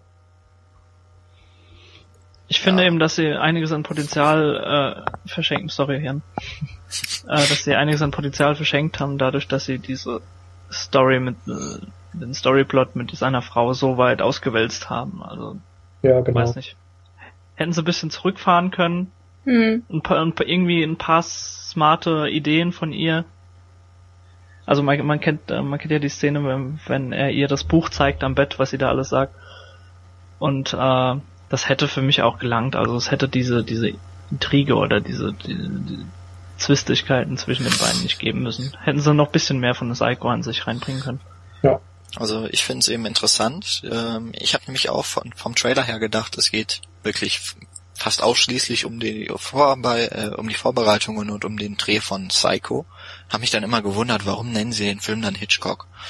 Und ähm, dann beim Film ist es jetzt, also in dem Film Hitchcock ist es dann ja tatsächlich eher so, dass es sich tatsächlich um ein Biopic handelt, hm. das irgendwie versucht, durch irgendwelche Situationen, die zum größten Teil dann eben nicht so stattgefunden haben während der Dreharbeiten, das Leben von Hitchcock und seiner Frau zum Beispiel jetzt irgendwie ähm, zu porträtieren. Es wird eben in einigen Situationen dann so hochgespitzt, dass eben zum Beispiel äh, ähm, also die Rolle von Helen Mirren, die Alma Redwill heißt sie, glaube ich, oder nee, Nora Will, äh, die hat eben angefangen, auch schon beim Film als Cutterin und äh, hat an fast jedem Drehbuch und fast jedem Film von Hitchcock sehr wichtige Ergänzungen hinzugefügt. Aber sie wird halt nie so richtig beachtet. Ähm, und deswegen finde ich es irgendwie auch dann gerechtfertigt, dass ihre, dass ihre Rolle dann so eine, auch nochmal so ein Subplot bekommt, der relativ große Ausmaße annimmt, weil einfach dann nochmal sich ein Biopic quasi mit ihr auch beschäftigt. Weil das einfach dazugehört zu Hitchcock. Ja, stimmt schon. Klar, aber ich hatte mir trotzdem was anderes drunter vorgestellt. Ja, also dann hätten sie es ein bisschen sagen, so be bewerben müssen in der Hinsicht. Ja, also der Film hat auch irgendwie dann so, also der fängt richtig stark an, finde ich. Ja. geht auch super zu Ende, aber in der Mitte hat er so ein paar Längen und tote Zeit irgendwie. Mhm, was, äh, was ich vor allen Dingen interessant fand, ähm, also ich habe äh, mich im Vorfeld, äh, unabhängig davon, dass ich den Film gucken wollte, äh, mich mit Hitchcock beschäftigt und dann eben wusste dann noch äh, so paar Sachen über Psycho und äh, wie der gefilmt wurde und alles und ganz viel davon konnte ich in dem Film entdecken, aber es wurde nicht erklärt. Also das heißt, waren wirklich ganz, ganz viele Sachen drin für Leute, die sich mit der Materie auskennen, die dann natürlich dieses äh, Erlebnis haben von wegen, haha, ich sehe das und verstehe, was gemeint ist. So, das finde ich mal ganz nett bei Filmen. Ich glaube, dass der Film auch trotzdem funktioniert, wenn man davon keine Ahnung hat. Ähm, weil er einfach an sich funktioniert. Ich meine, der Humor dieses Films ist auch total super. Ich finde ihn richtig klasse und ich finde, dass eben da auch Anthony Hopkins gut gespielt hat, weil er diesen Humor einfach rüberbringen konnte. Diesen trockenen britischen ja, Alfred Hitchcock, bösen Humor, ähm, der mich, ja, wirklich ganz oft hat lachen lassen. Und ich glaube, deswegen konnte ich es dem Film auch äh, gut verzeihen, dass er da so viele ähm, Handlungsstränge dann über Alma hatte und nicht nur über die Verfilmung des Films. So wie ich das mitbekommen habe, das hat der Nils ja auch eben schon so ein bisschen angesprochen, dass die, die sich wirklich mit Hitchcock beschäftigen, also jetzt nicht nur so ein bisschen, wie ich das im Moment zum Beispiel tue, indem ich mal eine Biografie lese, ähm, dass halt doch die Figur von Hitchcock schon so ein bisschen heroisiert und romantisiert wird. Also der war, du meintest vorhin so Choleriker, mhm. der war auch so ein bisschen sadistisch veranlagt und äh, die Streiche, die er seinen Schauspielerinnen vor allem in dem Film Hitchcock spielt, die sind auch eher wirklich so witzige Streiche. Das ist aber wohl doch schon oft auch etwas härter gewesen, was er mit denen angestellt hat. Ähm, andererseits glaube ich, dass eben für so Leute, die sich ein bisschen für Hitchcock interessieren, dass das ein sehr guter Anfang ist, auch einfach mal, um sich so ein bisschen reinzuarbeiten und vielleicht für diejenigen, die sich schon mal so ein bisschen mit ihm auseinandergesetzt haben, schön, dass man so einige Sachen erkennt und sagt, ach ja, deswegen da ein Vogel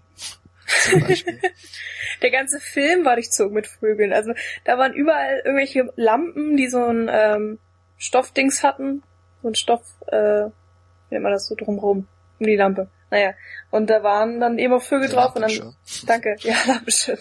Und dann gab es irgendwelche Vögelstatuen und alles mögliche. Und wenn sie dann am Strand sind, sind da die ganze Zeit Möwen, die rumkreisen. Und ja, dass dann äh, dieses Ende kam, war natürlich dann klar und ich, ja, ich fand's toll, ich fand's gut gemacht. Ja, ich, den hatten wir jetzt alle gesehen und ich glaube, was ist denn der nächste Film? Ich glaube, den haben jetzt wieder nicht so viele gesehen, ne? Der Wer ist denn dran? Ach, bin ich schon wieder? Ja, das letzte Mal jetzt. Ja, ich glaube, du hast recht, den haben nicht so viele gesehen. Der nächste Film ist nämlich Carlitos Way. Kurzfrage jetzt, wer hat den gesehen? Nur Michi wahrscheinlich. Ja, also ich habe ihn gesehen. Okay. Ich kenne ihn gar nicht. Auch vom Namen her sagt er mir überhaupt nichts. Okay. Also ich weiß, was es ist, aber ja. gesehen habe ich ihn noch nicht. Dann wären wir auch direkt schon bei meinem ersten Punkt. Kalitos Way ist für mich einer der unterbewertetsten Filme überhaupt eigentlich. Ähm, der ist von Brian De Palma. Den kennt man als Regisseur von Scarface, von The Untouchables, von Carrie, der ja auch jetzt demnächst ein Remake kriegen soll. Und ist dazu vielleicht der letzte wirklich gute Film von Brian De Palma. Ist, glaube ich, von 92 oder so. Danach hat er noch Mission Impossible gemacht, für den man jetzt noch streiten könnte. Danach ja, kamen eigentlich nur noch so mittelmäßige bis schlechte Sachen. Ähm, bei Carlitos Way ist es so, dass äh, Brian De Palma sich nochmal in dieses Gangster-Milieu gewagt hat, auf, äh, auch wenn er eigentlich nach Scarface da nicht wieder hin wollte. Das Drehbuch hat ihn dann aber äh, überzeugt.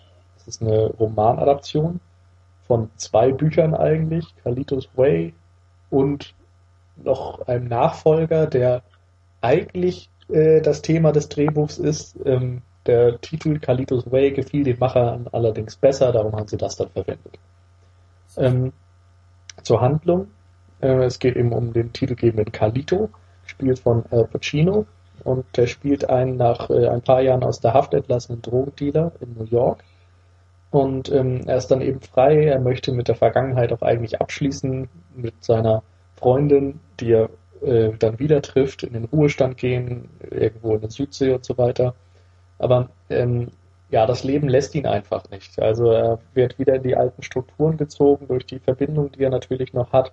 Ähm, es gibt da wieder neue Gangster, die seinen Platz eingenommen haben und ihm teilweise dann wohlgesonnen sind, teilweise auch nicht so und sie wollen mit ihm Geschäfte machen und so weiter. Und dann hat er noch einen Anwalt, der ihn rausgeboxt hat aus der Haft und der, äh, dem er dann eben auch noch irgendwie Gefallen schuldet und so weiter. Und so dreht sich einfach diese Spirale immer weiter und du weißt eigentlich von Anfang an, es wird nicht gut gehen. Ähm, das äh, spielt im Grunde auf die Gangsterfilme der 30er Jahre mal wieder an. Allerdings siehst du hier wirklich nur den Fall des Gangsters und nicht den Aufstieg und Fall. Und das macht es eigentlich ja fast umso schmerzhafter, weil du siehst, also du siehst nicht, wie der Charakter über Leichen geht und sowas. Du siehst einfach, wie er ja altersmüde wird und ja dieses äh, diesen Traum vom Leben nicht mehr leben kann. Das ist äh, ja sehr intensiv, finde ich. Pacino spielt mal wieder herausragend, das kennt man ja auch. Ähm, die Bildsprache ist sehr interessant. Es gibt da unglaublich lange Einstellungen, ganz viele Plansequenzen. Also die letzte, die letzten 20 Minuten bestehen fast nur aus solchen Einstellungen. Das ist wirklich ziemlich abgefahren. Ähm, sind ganz viele. Ja, das kann er De Palma ziemlich. ja, macht er sehr gerne. Ähm, typisch für De Palma ist natürlich auch wieder dieser Einsatz von Suspense. Da hätten wir dann auch die Verbindung zum Hitchcock.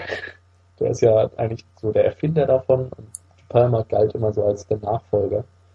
Und hat dann auch ganz viele Verkantungen drin, die er teilweise wirklich durch Kameraschwenks ähm, hervorruft, dass er einfach äh, gerade startet, also mit der waagerechten Kamera und dann so in die Verkantung reinkippt.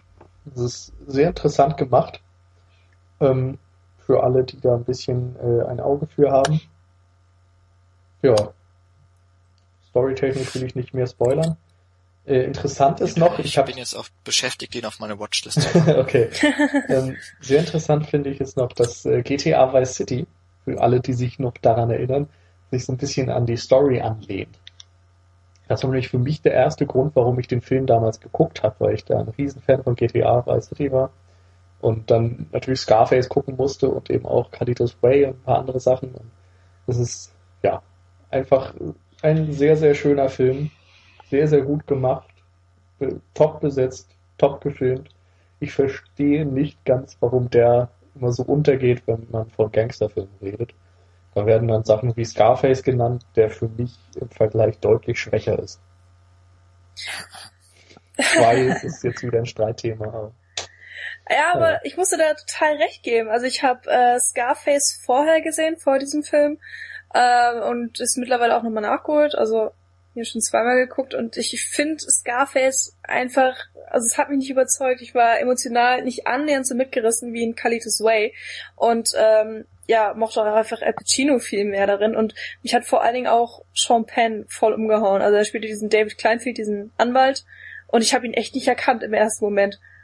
Äh, der ist es halt so ein kleiner Hans Wurst mit einem ganz komischen Lockenkopf und trägt die ganze Zeit Sonnenbrille und ja, fühlt sich mega cool, macht dann aber nur Blödsinn und stürzt sich sozusagen in sein eigenes Verderben oder was auch immer.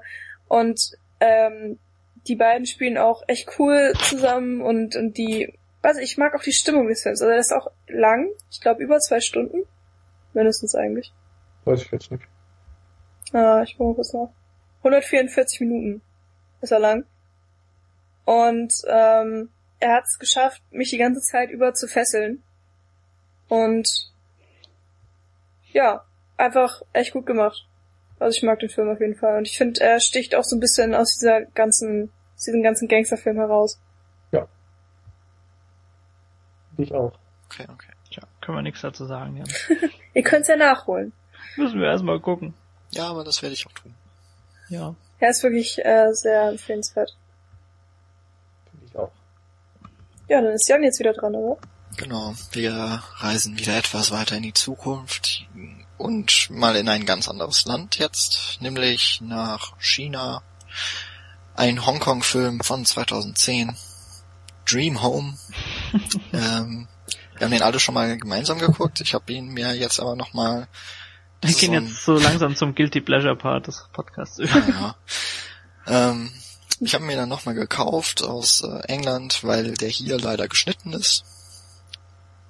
Äh, und habe mir eben nochmal angeguckt und ich muss sagen, der hat mir beim zweiten Mal nochmal deutlich besser gefallen als beim ersten Gucken.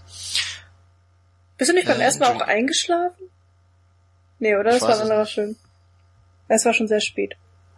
Ja, das stimmt. Sag erstmal, aus welchem Genre er kommt. Ja, Dream Home, das ist ein Slasher-Film. Ziemlich typisch. Ja, typisch. Und ziemlich derbe. Gar nicht. Also ich find's auch nicht typisch. Das ist eigentlich ein sehr untypischer nee. Slasher-Film. Ja, schon. Sehr gut. aber ich rede ja immer Blödsinn. Das macht überhaupt nichts. Na gut, aber es ist auf jeden Fall ein Slasher-Film, der auch noch so ein bisschen mit einer Botschaft daherkommt. Was ich, das fand ich auf jeden Fall sehr, das war sehr ungewöhnlich für mich zumindest. Auch wenn wahrscheinlich man sagen muss, diese Botschaft, ob die jetzt wirklich so krass ah, gemeint ist. Spoiler ich mal. mir gerne vorstelle. Kannst du ruhig spoilern. Nee, ich sag dir erstmal, worum es geht. Generell. Ja.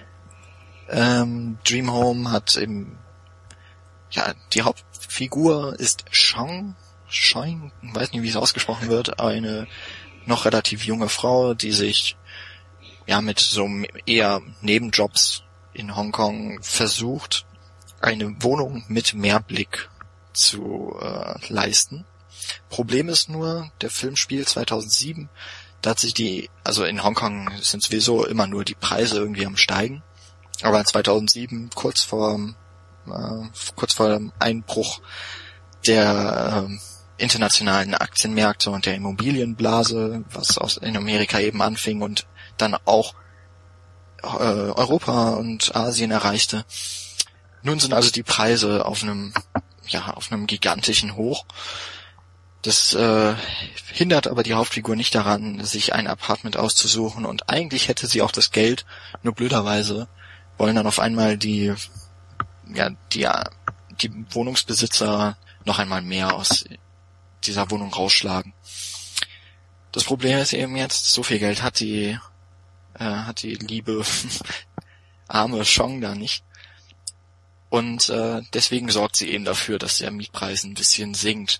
Und das eben dadurch, dass sie bewaffnet in dieses, äh, also bewaffnet mit Messern und äh, ja eher Gebrauchsgegenständen aus der Wohnung ähm, in diese dieses Haus, Wohnhaus einbricht und so ein paar von ihren normalerweise zukünftigen Nachbarn meuchelt. Und das auf eine sehr krasse und innovative Art und Weise. Das Problem, das wir, glaube ich, alle beim ersten Mal gucken hatten, war, dass der Film unfassbar viele Zeitsprünge hat. Also die Erzählung ist total achronisch äh, und teilweise sind es auch wirklich nur Minuten, wenn nicht gar Sekunden, die mal in eine andere Zeit gesprungen werden.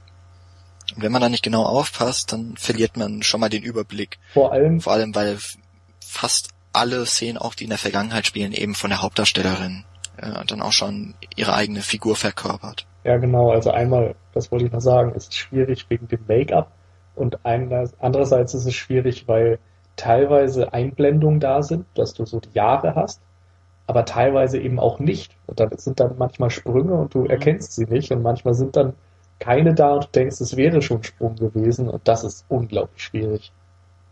Ja. Ich glaube, wir haben alle irgendwann es aufgegeben, irgendwie die, die, die Zeit in dem Film innerhalb zu ordnen. Und ich muss tatsächlich sagen, beim zweiten Mal gucken war das überhaupt kein Problem mehr, weil man weiß, worauf man achten muss. Ähm, wie gesagt, es gibt ähm, eigentlich immer nur beim ersten Mal, es gibt mehrere eben Sprünge in der Zeit, also Flashbacks vor allem. Und da wird immer nur beim ersten Mal, wenn in diese jeweilige Episode gesprungen wird, die Jahreszahl eingeblendet. Man kann zu diesen Geschichten wird dann später nochmal Bezug genommen und da kommt dann eben diese Jahreszahl nicht noch einmal, aber wenn man aufgepasst hat und vielleicht den Film eben schon mal gesehen hat und deswegen sich besser das alles zusammenreimen kann, ähm, erkennt man sofort, aha, das spielt dann, dann und dann, weil es ziemlich ähm, lückenlos dann wieder einsteigt. Und ja, aber es, es springt eben immer wieder zurück dann zu der eigentlichen Handlung, die in diesem Wohnhaus spielt und wo eben äh, in einer Nacht die Hauptdarstellerin äh, ja auf Jagd oder den Wohnungsbesitzern da nachstellt und sie auf wirklich üble Art und Weise hinrichtet. Also ich fand und das da diesen... wird eben immer eine Uhrzeit eingeblendet. so. Sorry, Jan. Fertig? Okay, so, äh, ich wollte dich nie unterbrechen. Ähm, ich, ich fand das mit diesen Zeitsprüngen einfach so schlecht gelöst. Also ich meine, es gibt Filme, die haben auch sehr viele Zeitsprünge, aber die kriegen das hin, dass der Zuschauer trotzdem noch mitkommt und nicht komplett verwirrt ist, so dass er sich nur noch auf die äh, auf die wirklichen wichtigen ähm, Ereignisse konzentriert, sondern ähm, da kann man am Ball bleiben. Und zum Beispiel, wenn ich jetzt, okay, Memento ist nicht, ist rückwärts, der hat ja keine äh, durcheinander geworfene Chronologie, sondern der funktioniert einfach nur rückwärts. Der ist auch extrem anstrengend beim ersten Mal gucken, weil man alles doppelt sieht und auf Reihe kriegen muss, aber man, man kriegt es hin und ich war total geflasht von dem Film, weil es super funktioniert hat. Und ich finde einfach bei Dream Home hat es mich genervt. Also ich habe auch nicht ganz verstanden, warum es denn so ähm, so achronologisch ähm, dargestellt werden muss. Und für mich hat es einfach keinen Sinn gemacht. Das hat für mich den Film auch nicht besser gemacht, sondern einfach wirklich schlechter. Und dann gab es ja zwischendurch diese paar Slasher-Szenen, die wirklich ja innovativ gemacht waren, wie du gesagt hast. Aber die haben für mich dann leider auch den Film wirklich nicht gerettet und ich hatte einfach die größte, das größte Problem auch mit der Motivation der Heldin. Also du hast ja gesagt, dass sie eben dieses Apartment haben will, was sie vorher nicht leisten konnte und so weiter. Vielleicht ist das ein kulturelles Problem, aber ey, deswegen bringt man doch nicht zehn Menschen um oder wie viel auch immer auf brutalste Art und Weise, nur damit man an seine Wohnung rankommt. Ich meine, es ist eine Wohnung. Also, ja, jetzt kritisierst du aber ja den Film in seinen, in seinen Grundfesten irgendwie. Also das, das ist ja gerade das, was er überspitzt darstellen möchte. Mhm. Also, ja, aber weiß ich nicht, ich verstehe es halt einfach nicht und weiß ich nicht. Moment, wenn, wenn ich da einhaken darf. Das Problem, was ich hatte, war, dass sich dieser Film nicht so ganz entscheiden konnte, ob er denn eine schwarze Komödie sein will und das alles überspitzt darstellt oder ob er wirklich äh, ein realistisches Problem darstellen will. Und ich glaube, das ist das, was du meinst. Nämlich, dass du das Gefühl hattest, er meint das alles ernst und dann macht es von der Psychologie eben keinen Sinn, dass man sagt, okay, ja, genau. ich hätte gerne eine Wohnung und ich bringe alle um. Für eine schwarze Komödie wiederum ist er eigentlich nicht ja, krass genug und nicht überzeichnet genug, weil er das nur in sehr kleinem Stil macht und weil er einem in den ganzen Rückblenden wirklich von klein auf erzählt, warum diese Person so unbedingt diese Wohnung haben möchte. So, es gibt, ich weiß gar nicht mehr, wer das alles ist, aber alle sagen, ja, du brauchst eine Wohnung und es wäre so schön, wenn du eine Wohnung hättest und dann muss sie sich um den Vater kümmern und kann deshalb nicht und äh, was weiß ich. Also es gibt da ganz viele Sachen, die sie dann immer wieder dazu bringen, dass sie unbedingt diese Wohnung haben will und auf der anderen Seite wieder dran hindern.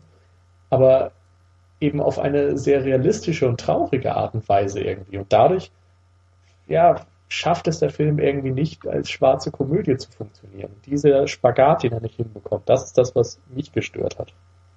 Da muss ich jetzt aber wieder einhaken, weil es ist tatsächlich so, dass alle Personen ihr davon abraten, irgendwie eine, die Wohnung aufzunehmen. Also sie ist die einzige, die sich immer wieder sagt, ich brauche eine Wohnung, ich möchte diese Wohnung haben. Und das fängt eben damit an, ähm, was ich auch beim ersten Mal gucken nicht richtig mitbekommen hatte. Sie wohnt ja mit ihrer Familie und ihrem Großvater zusammen noch als kleines Kind. Und da ist es dann so, dass eben durch die große Veränderungen, die in Hongkong stattfinden, also dass da die Superreichen jetzt ganze Wohnung, Wohnblöcke einfach neu errichten wollen. Und da müssen eben die jetzigen Bewohner aus ihren alten, hässlichen Wohnungen raus, die einfach kein Geld bringen. Und da werden eben die Menschen auf auch sehr ja, hinterlistige Art und Weise aus ihren Wohnungen rausgejagt. Also denen wird der Strom abgestellt, das Wasser abgestellt. Und dadurch verlieren sie eben ihre Wohnung. Und da beginnt das eben, dass äh, sich die damals dann, ich glaube so um die zehn Jahre alt vielleicht, die eben die Hauptdarsteller oder die Hauptfigur sich sagt, ich möchte für meinen Großvater, der das Meer liebt, eine Wohnung mit, Werbl mit Meerblick, damit er nicht immer zum Meer laufen muss. Das ist ja noch so eine Kinderfantasie.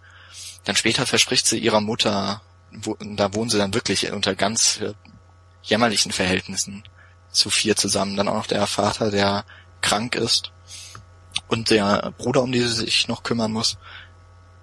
Äh, das hat für mich vor allem beim zweiten Mal dann alles irgendwie mehr Sinn gemacht. Auch diese, diese Obsession. Ne? Das ist ja nicht nur noch ein Wunsch, das ist ja eine Obsession, irgendwie diese Wohnung dann zu bekommen. Ja, aber genau diese Obsession ist für mich einfach nicht unbedingt nachvollziehbar. Und wenn man jetzt Mad Circus äh, meinetwegen wieder ranzieht, der Film ist einfach von vorne bis hinten absurd. Also ich meine, also dieses Zirkusleben, was am Anfang dargestellt wird, das ist ja irgendwie alles noch aus der Realität heraus. So, das kann man sich ja noch vorstellen. Aber die Dinge, die dann passieren, zeigen einfach, dass der Film auf keinen Fall die Realität darstellt. Und dass es einfach wirklich komplett böser schwarzer Humor ist. Und das hat für mich Dream Home nicht geschafft. Also diesen kompletten Umsprung zum Bizarren. Sondern für mich war es einfach nur so, ja, wir haben jetzt hier dieses Mädchen und äh, wir brauchen irgendeinen Grund, damit sie diese tausend Menschen umbringt. Und ähm, wir nehmen jetzt mal nicht den Grund, den wir sonst immer nehmen, sondern denken uns irgendwas kritisch, äh, kulturkritisches aus oder sozialkritisches oder so, weil das ist was Neues. Also es hat bei mir einfach überhaupt nicht gefunkt und nicht funktioniert und ich habe mich, glaube ich, die ganze Zeit über diesen Film geärgert. Bis dann irgendwann diese komischen Splasher, äh, Splatter-Szenen kamen, die waren halt gut gemacht, aber ja. also es ist äh, leider also keiner meiner Lieblingsfilme geworden. Was heißt leider? Da finde ich aber gerade, dass äh, das Ende vom Film genau das macht, eben die Handlung, die davor ist, das ist eigentlich ganz schön. Entweder man sieht den ganzen Film also als Art Parabel von der, von diesem Kapitalismus und der Immobilienblase, die sich halt bis zum Platzen dann aufpumpt. Oder man sieht das dann nochmal so als bitterböse, bitteren böse, bittere bösen Zynismus. Wobei ich das Ende jetzt gar nicht mehr genau weiß. Hm, doch, ich weiß das Ende noch und ich fand das auch sehr gut, aber das war leider irgendwie eines der wenigen Dinge, die mir gut gefallen haben. Also ich hatte so ein bisschen das Problem, was wir auch bei Sightseers hatten, dass der Film sich ja, nicht stimmt. für die Richtung entschieden hatte. Was ich dem Film lassen muss, ist, der hat mich deutlich besser unterhalten. Aber auch diese krassen Gewaltszenen haben ja einen eher rausgerissen, als dass sie diese ganze Thematik unterstützt haben, fand ich. Und jetzt noch, um so das Letzte über den Film zu sagen. Wir haben ihn zum ersten Mal in einer, in der deutschen Fassung gesehen, die eben jetzt nicht übermäßig geschnitten ist. Ich glaube, da fehlen drei Minuten oder so. Ich habe ihn jetzt eben noch einmal uncut gesehen. Ähm, da wir uns vorher so ein bisschen auch über Schnittberichte äh, informiert hatten, was da fehlt, wusste ich dann natürlich schon so, was für Szenen kommen. Und ich muss sagen, äh, die machen, wenn man daran also es macht ja irgendwie, es ist der Unterhaltungswert dann irgendwie von dem Film, wie die Leute umgebracht werden und dann macht das schon durchaus Sinn, sich den nochmal in der ungeschnittenen Fassung auch zuzulegen. Ähm, macht den Film jetzt nicht sonderlich besser, aber irgendwie hat's auch reingepasst. Ich, ich habe mich sehr gut unterhalten gefühlt, beim zweiten Mal erst recht. So. Also, Empfehlung. Ein, ein kontroverser Film, sagen wir mal. Ja. Das auf jeden Fall, ja. Also, boah. Spaltet.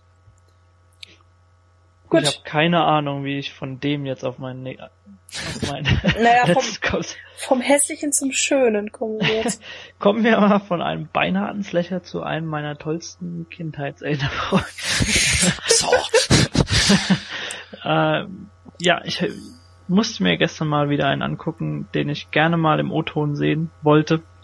Und es handelt sich um einen Spielberg-Film und zwar Hook von 1991. Und ich war total geschockt, als Jan, du und ich gestern drüber geredet hatten. Du meintest, ja, das ist einer der schlechteren Spielberg-Filme. So auch. Nein, ist er nicht. Lincoln ist einer der schlechteren. Doch, das ist einer der schlechteren ja, Spielberg-Filme. Ich sag ja nicht, dass er Spielberg-Podcast. komplett blöd ist. Auf jeden Fall, ich, keine Ahnung, ich glaube, ich habe ihn an die 200 Mal gesehen in meiner Kindheit. Der musste, der musste hoch runterlaufen, mehrmals am Tag äh, was einige wahrscheinlich vom Film wissen, also Robin Williams, ein fantastischer Robin Williams, äh, Dustin Hoffman als Hook und natürlich Bob Hoskins als Smee. Ja, und, und äh, jetzt, ich glaube, du hast das eben nicht gesagt, Robin Williams spielt Peter Pan. Ja, genau. äh, Wen auch sonst. Genau, und es ist so meine Lieblingsadaption des Peter Pan Motivs, kann man eigentlich so sagen. Also ähm, Robin Williams spielt selbst Peter Benning zu der jetzigen Zeit äh, und ist ein erfolgreicher Anwalt und auch Familienvater und hat aber sehr, sehr viel mit seinem Job zu tun. Das Ganze ist jetzt interessant, dass Hook eigentlich so nach der klassischen Peter Pan Story ansetzt. Also man kennt ja die Geschichte mit dem finalen Kampf mit Hook und dem Krokodil und der Uhr und alledem und dass er im Nimmerland lebt und nicht erwachsen werden will. Und das ist alles schon geschehen und er ist quasi jetzt erwachsen geworden und hat all das vergessen, diesen Zauber aus seiner Jugend. Ist Vater geworden und der Film setzt quasi jetzt an dem Punkt ein, dass Hook in die normale Welt kommt und sich seiner Kinder bemächtigt und diese quasi entführt. Und deshalb wird äh, Robin Williams quasi gezwungen, äh, nach Nimmerland oder Neverland äh, zurückzukehren. Genau. So. Wir haben noch Wendy übrigens. Oh Gott, ich weiß gar nicht, von wem die gespielt wird. Äh, von Julia Roberts. Nee, Glöckchen. Nein, um nein, Gottes nein, Willen, das ist Tinkerbell. Ach, verdammt.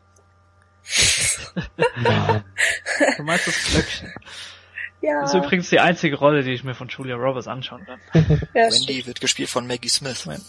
Genau, genau. Nah dran. Also das ah. ist die... Äh, ja, etwas... Hey, Professor Dame. McGonagall ist das. Genau. Äh, ja, genau. Also auf jeden Fall kommt Glöckchen dann quasi. Tinkerbell heißt sie im Englisch, ne? Nee, doch? Doch, Tinkerbell. Also ich glaube Tinkerbell, klar. Das heißt Gut, äh, und, und kommt quasi zu ihm und äh, fliegt dann mit ihm sozusagen nach Neverland und dort äh, sieht er dann, dass seine, seine Kinder in den Fängen von Hook sind und er, er äh, enthüllt direkt, dass er, dass es sich um ihn handelt und äh, dass es seine Kinder sind und äh, Hook kommt dann zu ihm und meint, ja Moment, ich will eigentlich in die Geschichte eingehen als großer Pirat, der den originalen Peter Pan besiegt hat. Und deswegen gibt er ihm sozusagen drei Tage, um sich zurückzuerinnern an den Peter Pan, der er einmal war. Und dafür muss er natürlich erstmal selbst davon überzeugt werden, dass es sich, dass er diese Person verkörpert. Und äh, da trifft er natürlich dann auf die, äh, ich glaube, Lost Boys heißen sie in der Geschichte, ne? Ja. Und äh, genau, und äh, Tinkerbell hat quasi drei Tage, um, um ihn so zu formen, dass er wieder fliegen kann. Dass, dass er, er, wieder in seine Strumpfhosen passt. Dass er in seine Strumpfhosen passt. Dass er cremen passt, kann. und ja, dass stimmt. er, dass er einen schönen Gedanken hat, um wieder fliegen zu können. Und äh, ja, das ist auf jeden Fall fantastisch. Ich habe, ich glaube, eine Stunde lang Gänsehaut, Gänsehaut gehabt während dem Film. So, so, also diese Szenen, die ich noch von meiner Kindheit weiß, wenn, wenn dieses Essensmahl vorbereitet wird, falls ihr euch noch irgendwie dunkel ja. erinnert. Ja. Äh, ja, da hat man ja diese, zubereitet diese, diese, ja, diese dampfenden äh, Kessel und so überall und äh, die ganzen Kinder waren mm, freuen sich total auf das Essen und dann wird natürlich alles gelüftet und man sieht, dass sie das nur spielen. Und äh, ja, das ist halt fantastisch und äh, er ist eben noch in, in diese als Peter Benning kommt er da natürlich hin und nicht als Peter Pan und sagt dann, ja, hier, hier gibt's nichts zu essen. Ihr esst ja weniger als äh, Gandhi, sagt er, glaube ich, zu dem Zeitpunkt. Und äh, ist auf jeden Fall fantastisch. Also Fit. man kennt natürlich noch diese diese Konfrontation mit Rufio, Rufio, falls, äh, falls ja, ja. euch Dieser Punk. Hm. Genau, genau. ja eigentlich alles der quasi äh, der äh, der der Anführer oder nicht? Die Bevormundung hat ja, genau, für, ja. Die, für die Lost Boys. Ja, das Beste ist Ach, ja in dem Zusammenhang, wie er Gänsehaut. die ganze Zeit von dem verarscht wird und dann irgendwann diesen Löffel spannt.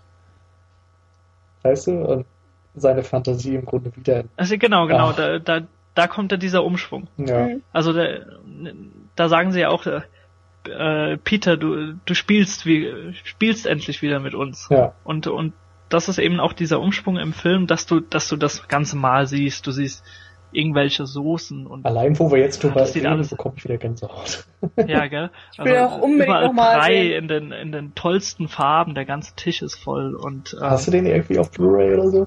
Na, leider nicht, ja. ich habe den auf Watch Ever gesehen. Auf jeden Fall äh, was man noch zu diese zu diesem Land sagen kann, beziehungsweise wo sie sind, also keine Ahnung, da liegt Schnee, fünf Meter neben dran ist der ist der tollste Herbst äh, das Laub fällt, ähm, nebendran ist Sommer, also die Zeiten spielen verrückt.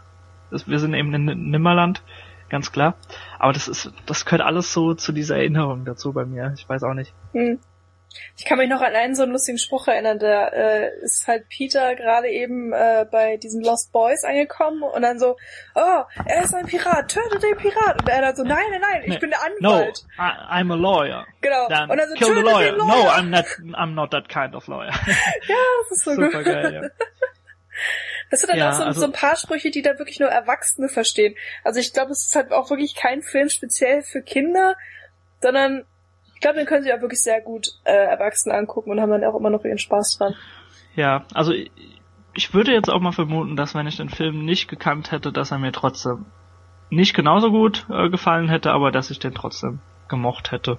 Ähm, man kann vielleicht noch sagen, dass äh, auch wenn er in dieser in, in, seiner realen Welt quasi sich befindet, sind auch schon so, so, so kleine versteckte Dinge, beispielsweise äh, telefoniert er mit einem mit einem Kollegen von sich und es geht natürlich wie immer um die Arbeit und, und sein kleiner Sohn, der zu dem Zeitpunkt noch da ist, spielt hinten dran mit einer Lampe und du siehst, wie der Schatten von dem Jungen immer weiter anwächst. Also diese klassischen Peter Pan Motive. Also mhm. äh, er kann ja mit seinem Schatten spielen und so weiter. Das ist einfach fantastisch. Ja, sehr schön. Ja. Das war wieder sehr schön. Den muss ich auch echt wieder sehen. Ich ja. frage mich nur, warum dieser Film wirklich so unterbewertet ist. Also er gilt ja, wie Young ja scheinbar auch findet, als einer der schlechteren Spielberg-Filme. Ja. Ich, ich verstehe es nicht. Ich auch nicht. Aber ich, ich zusammen, kann das auch nicht das äh, neutral so bewerten. Also Jan, was hattest du? Ja. ja, das hängt eben damit zusammen, dass Steven Spielberg so verdammt viele andere richtig gute Filme gemacht hat. Ja, also so richtig, richtig gute Filme. Kann man so sagen. Vielleicht. Also das ist schon Meckern auf hohem Niveau bei Spielberg. Ja, also Wenn wir jetzt mal äh, Gefährten rausnehmen und Lincoln Nein, bei den einigen, ja, beim einigen. Ähm, ja, Was Hook, wolltest du gerade sagen? Ja, also ich finde ihn ja auch unterhaltsam, aber das ist auch eben so eine Sache, ich habe den halt auch als Kind natürlich mehrmals gesehen. Und wahrscheinlich gerade auch, weil ich zum Beispiel das Disney Peter Pan, der war irgendwie bei uns zu Hause gar nicht so angesagt wie andere Disney-Filme zum Beispiel. War du meinst die, so die, äh, die gezeichnete Version? Ja, genau. Ja.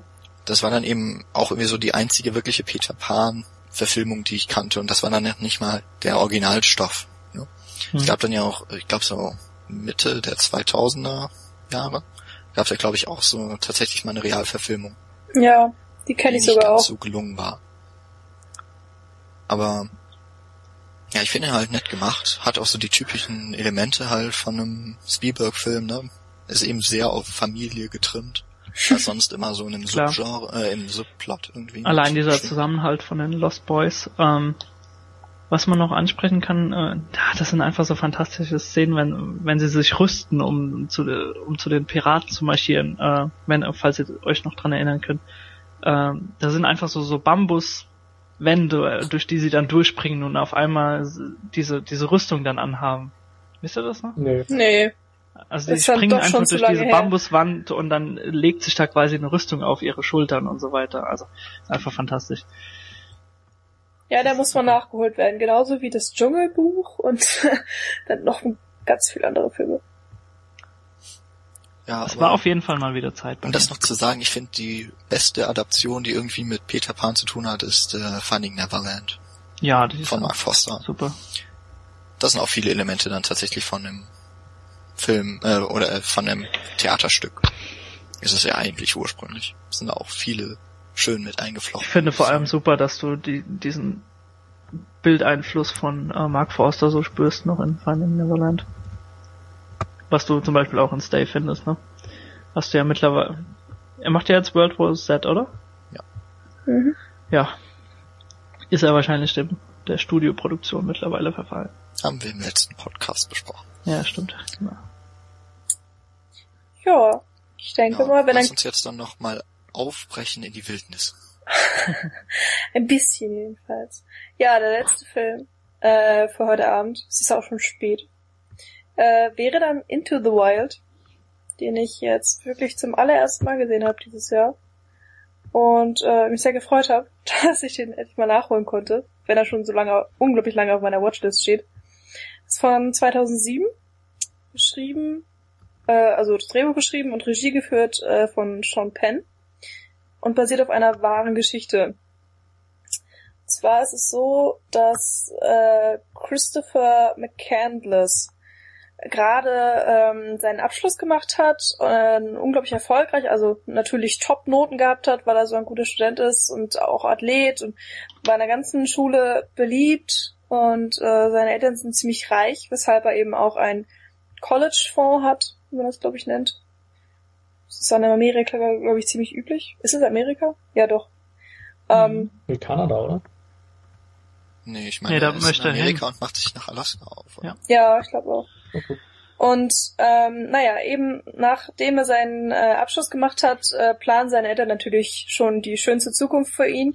Und er lässt aber alles hinter sich, gibt sein ganzes Geld auf und äh, geht einfach, ohne irgendwas zu sagen, äh, auf in die Wildnis und ähm, möchte eben ja seine eigenen Abenteuer erleben und möchte ähm, ohne dass ihm groß jemand hilft äh, nach Alaska kommen und äh, die Wildnis erleben, weil er eben sagt, dass in Alaska dort, also er möchte eigentlich dort, wo kein einziger Mensch ist, am liebsten, also wirklich in die tiefste Wildnis, dort überleben. Ähm, ja, dass das eben das, das Größte für ihn ist. Und erst wenn er das gemacht hat, kann er dann wieder äh, zurückkehren zu seiner Familie und zurück in die Zivilisation und kann dann meinetwegen irgendeinen Beruf erlernen. Aber vorher möchte er eben äh, dieses Abenteuer durchziehen. Und ähm, ja, man kann, man kann auch sagen, dass, dass sich dieses Ziel Alaska wirklich erst so in der Mitte des Films ergibt, glaube ich. Ne? Er zieht ja wirklich monatelang durch, äh, ja, durch die Weiten Amerikas, äh, Texas ja. und so weiter mit, mit dem, mit dem Kanu dann. Ja, das ist, ist auch cool. Ist, ich glaube, da ist er aber noch schon auf dem Weg nach Kanada, oder? Nee, ich glaube nicht. also, Doch, ich glaube schon. Nee, ich also, weiß wenn nicht er... mehr, wo es spielt auf jeden Fall. Ist auf jeden Fall auch in naja. Mexiko. Ja. Äh, ja, stimmt. Also ich glaube, dass er erst danach den Entschluss fasst. Ich glaube, wenn er bei äh, ach, wie heißt er, wenn er diese diese Kornmaschinen bei Vince Vaughn. Genau, bei Vince Vaughn ist. Ich glaube, da bildet sich dann der, dieser Wunsch aus, dass er nach Alaska möchte. Und er, er rät ihm ja auch davon ab.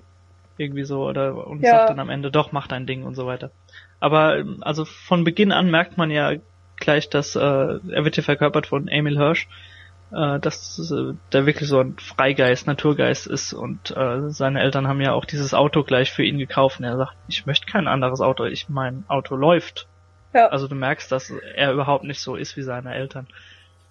Genau, also er rebelliert halt äh, gegen sehr vieles, was äh, seine Eltern ihm vorher vorgeschrieben haben genau. und so weiter. Und das merkt man halt durch den ganzen Film, durch dass er eben, dass es alles auch sehr philosophisch ist und wird zum Beispiel auch gezeigt, dass er James Joyce gelesen hat, Ulysses und, und alles mögliche andere ja. und ähm, er ist einfach sehr intellektuell. Und er macht ja auch keine halbe, halben Sachen. Genau. Also er, er spendet erstmal sein ganzes Geld und die Karten werden zerschnitten und äh, ja, genau. keine wirklichen Spuren, die er hinterlässt. Möchte wirklich allein sein in der Wildnis. Ja.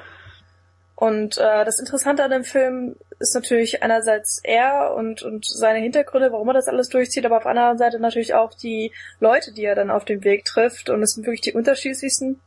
Äh, zum Beispiel gibt es da so ähm, Zigeunertruppen, die ähnlich drauf sind wie er, die halt keinen wirklich festen Bodensitz haben und immer von A nach B fahren und das machen, worauf sie Lust haben, äh, die aber trotzdem noch in der Zivilisation verwurzelt sind, weil sie auf ja, Geld angewiesen sind und dann trotzdem ab und zu mal arbeiten und so weiter. Naja, und es ist alles ähm, sehr, sehr schön gemacht. Ich glaube, insgesamt zwei Jahre oder so ist er unterwegs. Oder mindestens zwei mhm. Jahre, bis er dann irgendwann mal in Alaska ist. Und wir sehen dann immer nur einzelne Ausschnitte.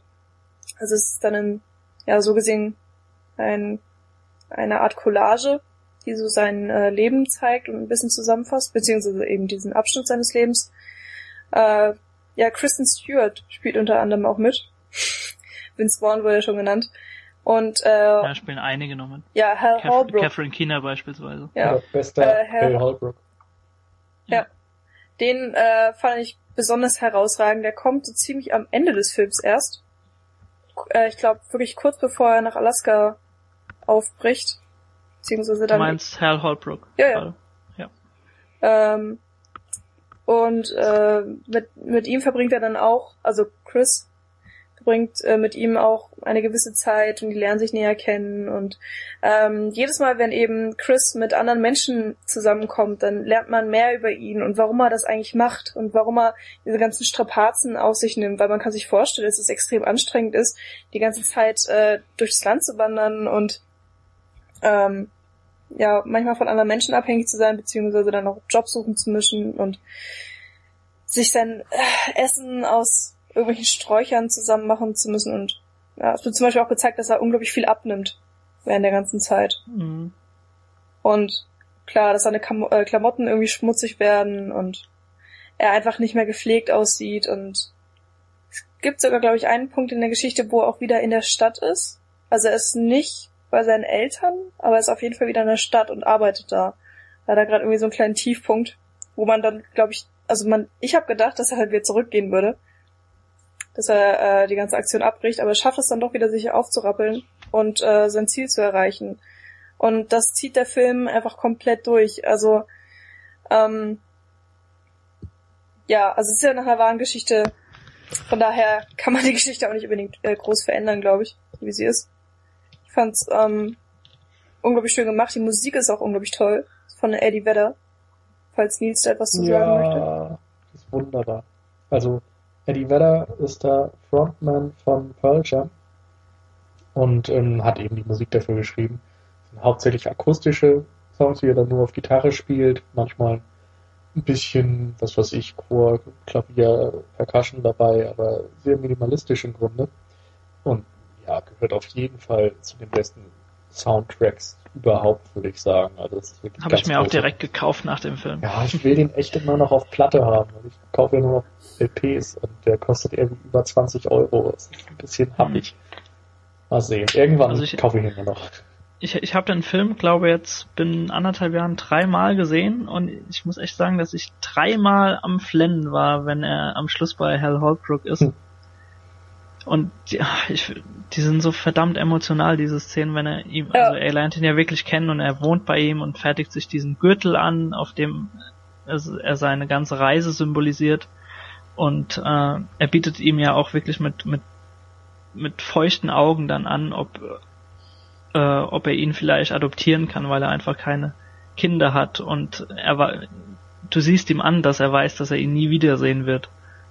Und dass, dass das dieser letzte Funke ist, dass er, sie irgendwie miteinander verbunden sind und äh, ach, ja, ich muss da jedes Mal wiederholen. es ist seit langem mal wieder ein Film. Ich finde, es ist auch wirklich die große Stärke dieses Films. Er hat einerseits diese natürlich wunderschönen Bilder, weil man sehr viel von Amerika sieht und natürlich sieht man nur, also sieht man größtenteils die schönsten Seiten und es äh, hat sehr viele Tage, wo einfach mal fett die Sonne scheint oder dann ist er am Meer. Du hast so unglaublich schöne Strandszenen und dann geht die Sonne da unter oder er steht auf irgendeinem großen Berg und du siehst in die Tiefe und ganz am Ende bist du eben in Alaska und dann bricht dieser tiefe Winter ein. Das ist alles sind einfach wunderschöne Bilder, wie ich fand. Also vor allem auch so unglaublich abwechslungsreich natürlich, dadurch, mhm. dass eben so viele verschiedene äh, Geländer gezeigt werden. Auf der anderen Seite hast du eben diese eigentlich doch fast schon simple Geschichte. Ich meine, es ist, es ist eigentlich ein, es ist ein Roadmovie, kann man das sagen? Also ich meine, es ja. ist einfach nur ein, ein Mann auf einer Reise. Ja, er ist ja auf Selbstfindung, sozusagen. Ja, genau. Und das ist total simpel, aber wie die Dialoge gestaltet sind und wie man diese ganz vielen kleinen Nebenrollen immer wieder ähm, drin hat, ist einfach äh, wunderschön gemacht und äh, sehr wir, emotional die, durchweg. Haben wir die Holländer schon angesprochen? Ich nicht. Nee. Er trifft ja auf diese Holländer, die ihm dann Hotdogs anbieten. Ach ja, auch wenn er im Canyon ist. den ja. kennt, oder? Genau. Oder ich kann den, den weiß ich jetzt Egal. nicht mehr genau. Auf jeden Fall sind sie nackt. Sehr lustig. Unter anderem, ja. Was mir eben noch an dem Film gefallen hat, dass, ähm, also ich glaube, sie waren ja auch längere Zeit unterwegs, ne? Also Chopin und äh, das ganze Team. Ja, ich glaube, die haben dreiviertel Jahr gedreht oder so. Genau, und äh, du merkst in jeder äh, Szene an, dass, äh, dass denen das wirklich auch selbst Spaß gemacht hat. Also da sind so, so, so paar dokumentarische Szenen mit eingebaut. Es gibt beispielsweise eine Szene, da das wieder sehr collagenhaft dargestellt und Emil Hirsch sitzt dann auf einer auf einer Brücke und isst seinen Apfel und auf einmal guckt er einfach in die Kamera und äh, macht irgendeine Fratze. Also sie nehmen sich dann wirklich nicht ernst und durchbrechen auch mal diese vierte Wand und es ist ihnen einfach egal. Also sie genießen einfach den Moment. Mhm. Also das Stimmt, daran erinnere ich mich. Also du merkst einfach das Herzblut, was da drin steckt. Genau, genau, ja. Und ich finde auch, dass ich war... Ja, mach du ruhig. So, ja, nur kurz. Also ich finde zum Beispiel auch, dass der Film unglaublich getragen wird von eben äh, Emil Hirsch.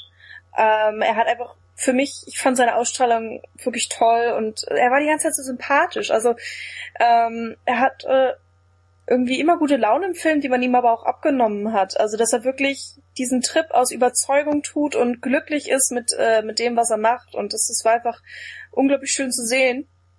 Und ähm, ja, deswegen hat der Film einfach auch so eine positive Grundstimmung, die sich die ganze Zeit durchhält. Und auch wenn es am Ende ziemlich traurig wird, ist, äh, hat es ja immer noch diesen glücklichen Unterton, weil er einfach ähm, das durchzieht, wovon er überzeugt ist.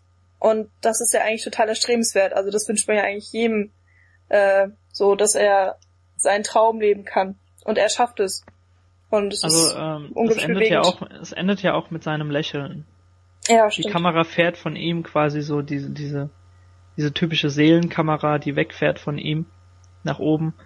Aber er hat ein Lächeln auf den Lippen, also mhm. ja. genau so endet. Ja. Und dann kommt eben nochmal die, die Einblendung von, von der wahren Geschichte. Ja. Wie der, wie der, die, die wahre Person da vor diesem Bus sitzt. Also, genau. das ist im Grunde ja auch die Stärke, dass du diese ganzen Sehnsüchte der Figur nachvollziehen kannst und irgendwo auch selbst ja. fühlst. Eindeutig. Den Fernweh und so. Ähm, was man mögen oder kritisieren kann, ist, denke ich, dass es sehr romantisiert ist. Also sowohl dem Buch wurde schon vorgeworfen, dass es sich da sehr auf die Figur einlässt und das alles sehr aus der Sicht zeigt. Bei dem Film ist es genauso. Also es gibt einige Leute, die zum Beispiel der Meinung waren, dass dieses Ende, ich weiß nicht, im Grunde haben wir es schon genannt, was passiert, oder? Weiß, ja. Also er stirbt letztendlich und ähm, viele sagen, dass es im Grunde Dummheit war, weil in der Nähe, also ein paar Meilen weg, war eine Stadt, zu der er hätte gehen können und er war ja nur, nur vergiftet, in Anführungszeichen. Andere meinten, es wäre einfach eine Dummheit, ohne sonderliches Vorwissen, was er nun mal nicht hatte, alleine in die Wildnis zu gehen und so, dass es einfach eine große Naivität war. Und der Film, ja, macht ihn eben zum Helden und erhebt ihn so ein bisschen zur Symbolfigur von jemandem, der seinen Träumen folgt, während andere meinten, das ist ja. eigentlich ein Depp gewesen, der Typ. Aber das macht den Film an sich eben nicht schlechter, finde ich. Weil es nee, und ich finde, er, er akzeptiert das ja auch, dass, dass er sich einfach zu viel zugemutet hat mit diesen Pflanzen beispielsweise. Ja. Also er hat sie ja einfach verwechselt. Er hat eine giftige mit einer S-Bahn verwechselt und, äh, und rastet da natürlich auch aus, weil es einfach sein eigener dummer Fehler war. Ja. Und dann kommt er eben, dann wird's ja so dargestellt, dass er eigentlich nicht mehr zurückkommt, weil dann die Flut kommt. Ja. Nee, stimmt ja. schon, aber angeblich ist das in der echten Geschichte eben nicht so und er hätte da noch mhm. einiges hätte, ja, tun können. Ist auch Klar. egal. Aber ja. Also man, man also, kann eben ja. eine zu große Nähe vorwerfen. Und ein anderer kleiner Kritikpunkt ist, finde ich, dass man eben auch relativ wenig Einblicke in die Familie bekommt, wie die mit der Situation umgehen, als er weg ist. Also es gibt immer so nur ein, zwei Szenen, wo die Reaktionen gezeigt werden. Aber im Grunde, weiß ich, fand ich das ein bisschen schade. Also das äh, also was die Schwester angeht, kannst du es ja nicht Genau, die Schwester hat die, die ganze die ja im Voice-Over die, die, die Geschichte erzählt, Richtig. beziehungsweise immer aus ihrer Sicht erzählt, dass, dass sie versteht, warum er dahin geht und seine Intention dahinter versteht. Ja. Und ja, aber immer auf seiner Seite steht. Aber was die Eltern angeht, auf jeden Fall. Eben. Und ich, also es wurde eben auch gesagt, dass die Eltern auch stark an der Produktion beteiligt waren und wirklich mit den Filmemachern darüber geredet haben, was das für ein Kerl war und so. Und gerade deshalb fand ich es so schade, dass da so wenig drüber gekommen ist dass auch aus Sicht von dem Alexander Supertramp so wenig gesagt wurde. Also warum er denn diesen großen Hass empfindet. Also du kannst immer so ein bisschen nachvollziehen, warum er sich letztendlich abgekapselt hat, warum er sein eigenes Leben haben wollte. Aber in dieser unglaublichen Drastik und Konsequenz weiß ich nicht. Also du hast, das besteht ja nur innerhalb dieser Flashbacks, wenn, wenn du irgendwie gezeigt bekommst, dass die Eltern sich schlagen oder zu den Ki sich zu den Kindern richten und sagen, schau, was, äh, was ihr für ein Arschloch als Vater habt, ja. beispielsweise. Ja, genau. Oder dass, äh, dass Statussymbole eben einfach wichtiger sind. Gibt's ja auch ein paar Szenen dazu. Ja. ja. Jan, wolltest du noch was dazu sagen? Nö, ich habe euch gerade so zugehört und ihr macht mir wieder Lust auf den Film. Äh, ich habe den, ich habe den von zwei, drei Jahren, glaube ich, gesehen und deswegen, äh, ich erinnere mich nicht mehr an so wahnsinnig viel. Ich weiß nur, dass ich ihn gut fand. ähm, und auch eine von den Rollen so aus den, ja, es war noch vor der Twilight-Phase, wo ja. Kristen Stewart mir gefällt. Ja. Ähm, ja. Damals wusste Hat man noch eine nicht. kurze Rolle, aber eine sehr sympathische ja. Rolle. Ich finde es auch gut. Passt auf jeden Fall zu diesem, zu diesem Girl Next Door. Ja. Passt sie super. Hm. Ja. Und kann also, auch singen. Ich, ja, stimmt. Genau. Das ist ganz okay. Aber ich, ich muss wirklich sagen, dass ich den Film wirklich so, wie er ist, äh, mich einfach total umgehauen, auch emotional und äh, habe mir jetzt bei Litterbox auch bei meinen Favorite Films eingeordnet. Äh, mal gucken, wie lange er da bleibt, ob er es schafft, da länger drin zu bleiben. Aber ja, ich bin wirklich, äh, war sehr geflasht von diesem Film und freue mich schon, äh, ihn ein zweites Mal zu gucken. Demnächst irgendwann. Ich mich auch ein viertes Mal zu gucken. Wird bestimmt noch dieses Jahr sein. Jetzt habe ich nämlich wieder Lust bekommen. Ja, ich muss mir erstmal kaufen, bevor ich mir angucken kann. Oder ich leihe ihn dir aus. Schon wieder. Oder der Jan. Oder wir gucken ihn zusammen. Ja. Oder das. In der Zeit krieg, kriegt man aber auch drei Filme hin. Natürlich. Naja, also, keine Ahnung. Ich glaube, er geht ja sogar fast 150. Zweieinhalb Stunden, ja. Ja, zweieinhalb. Okay.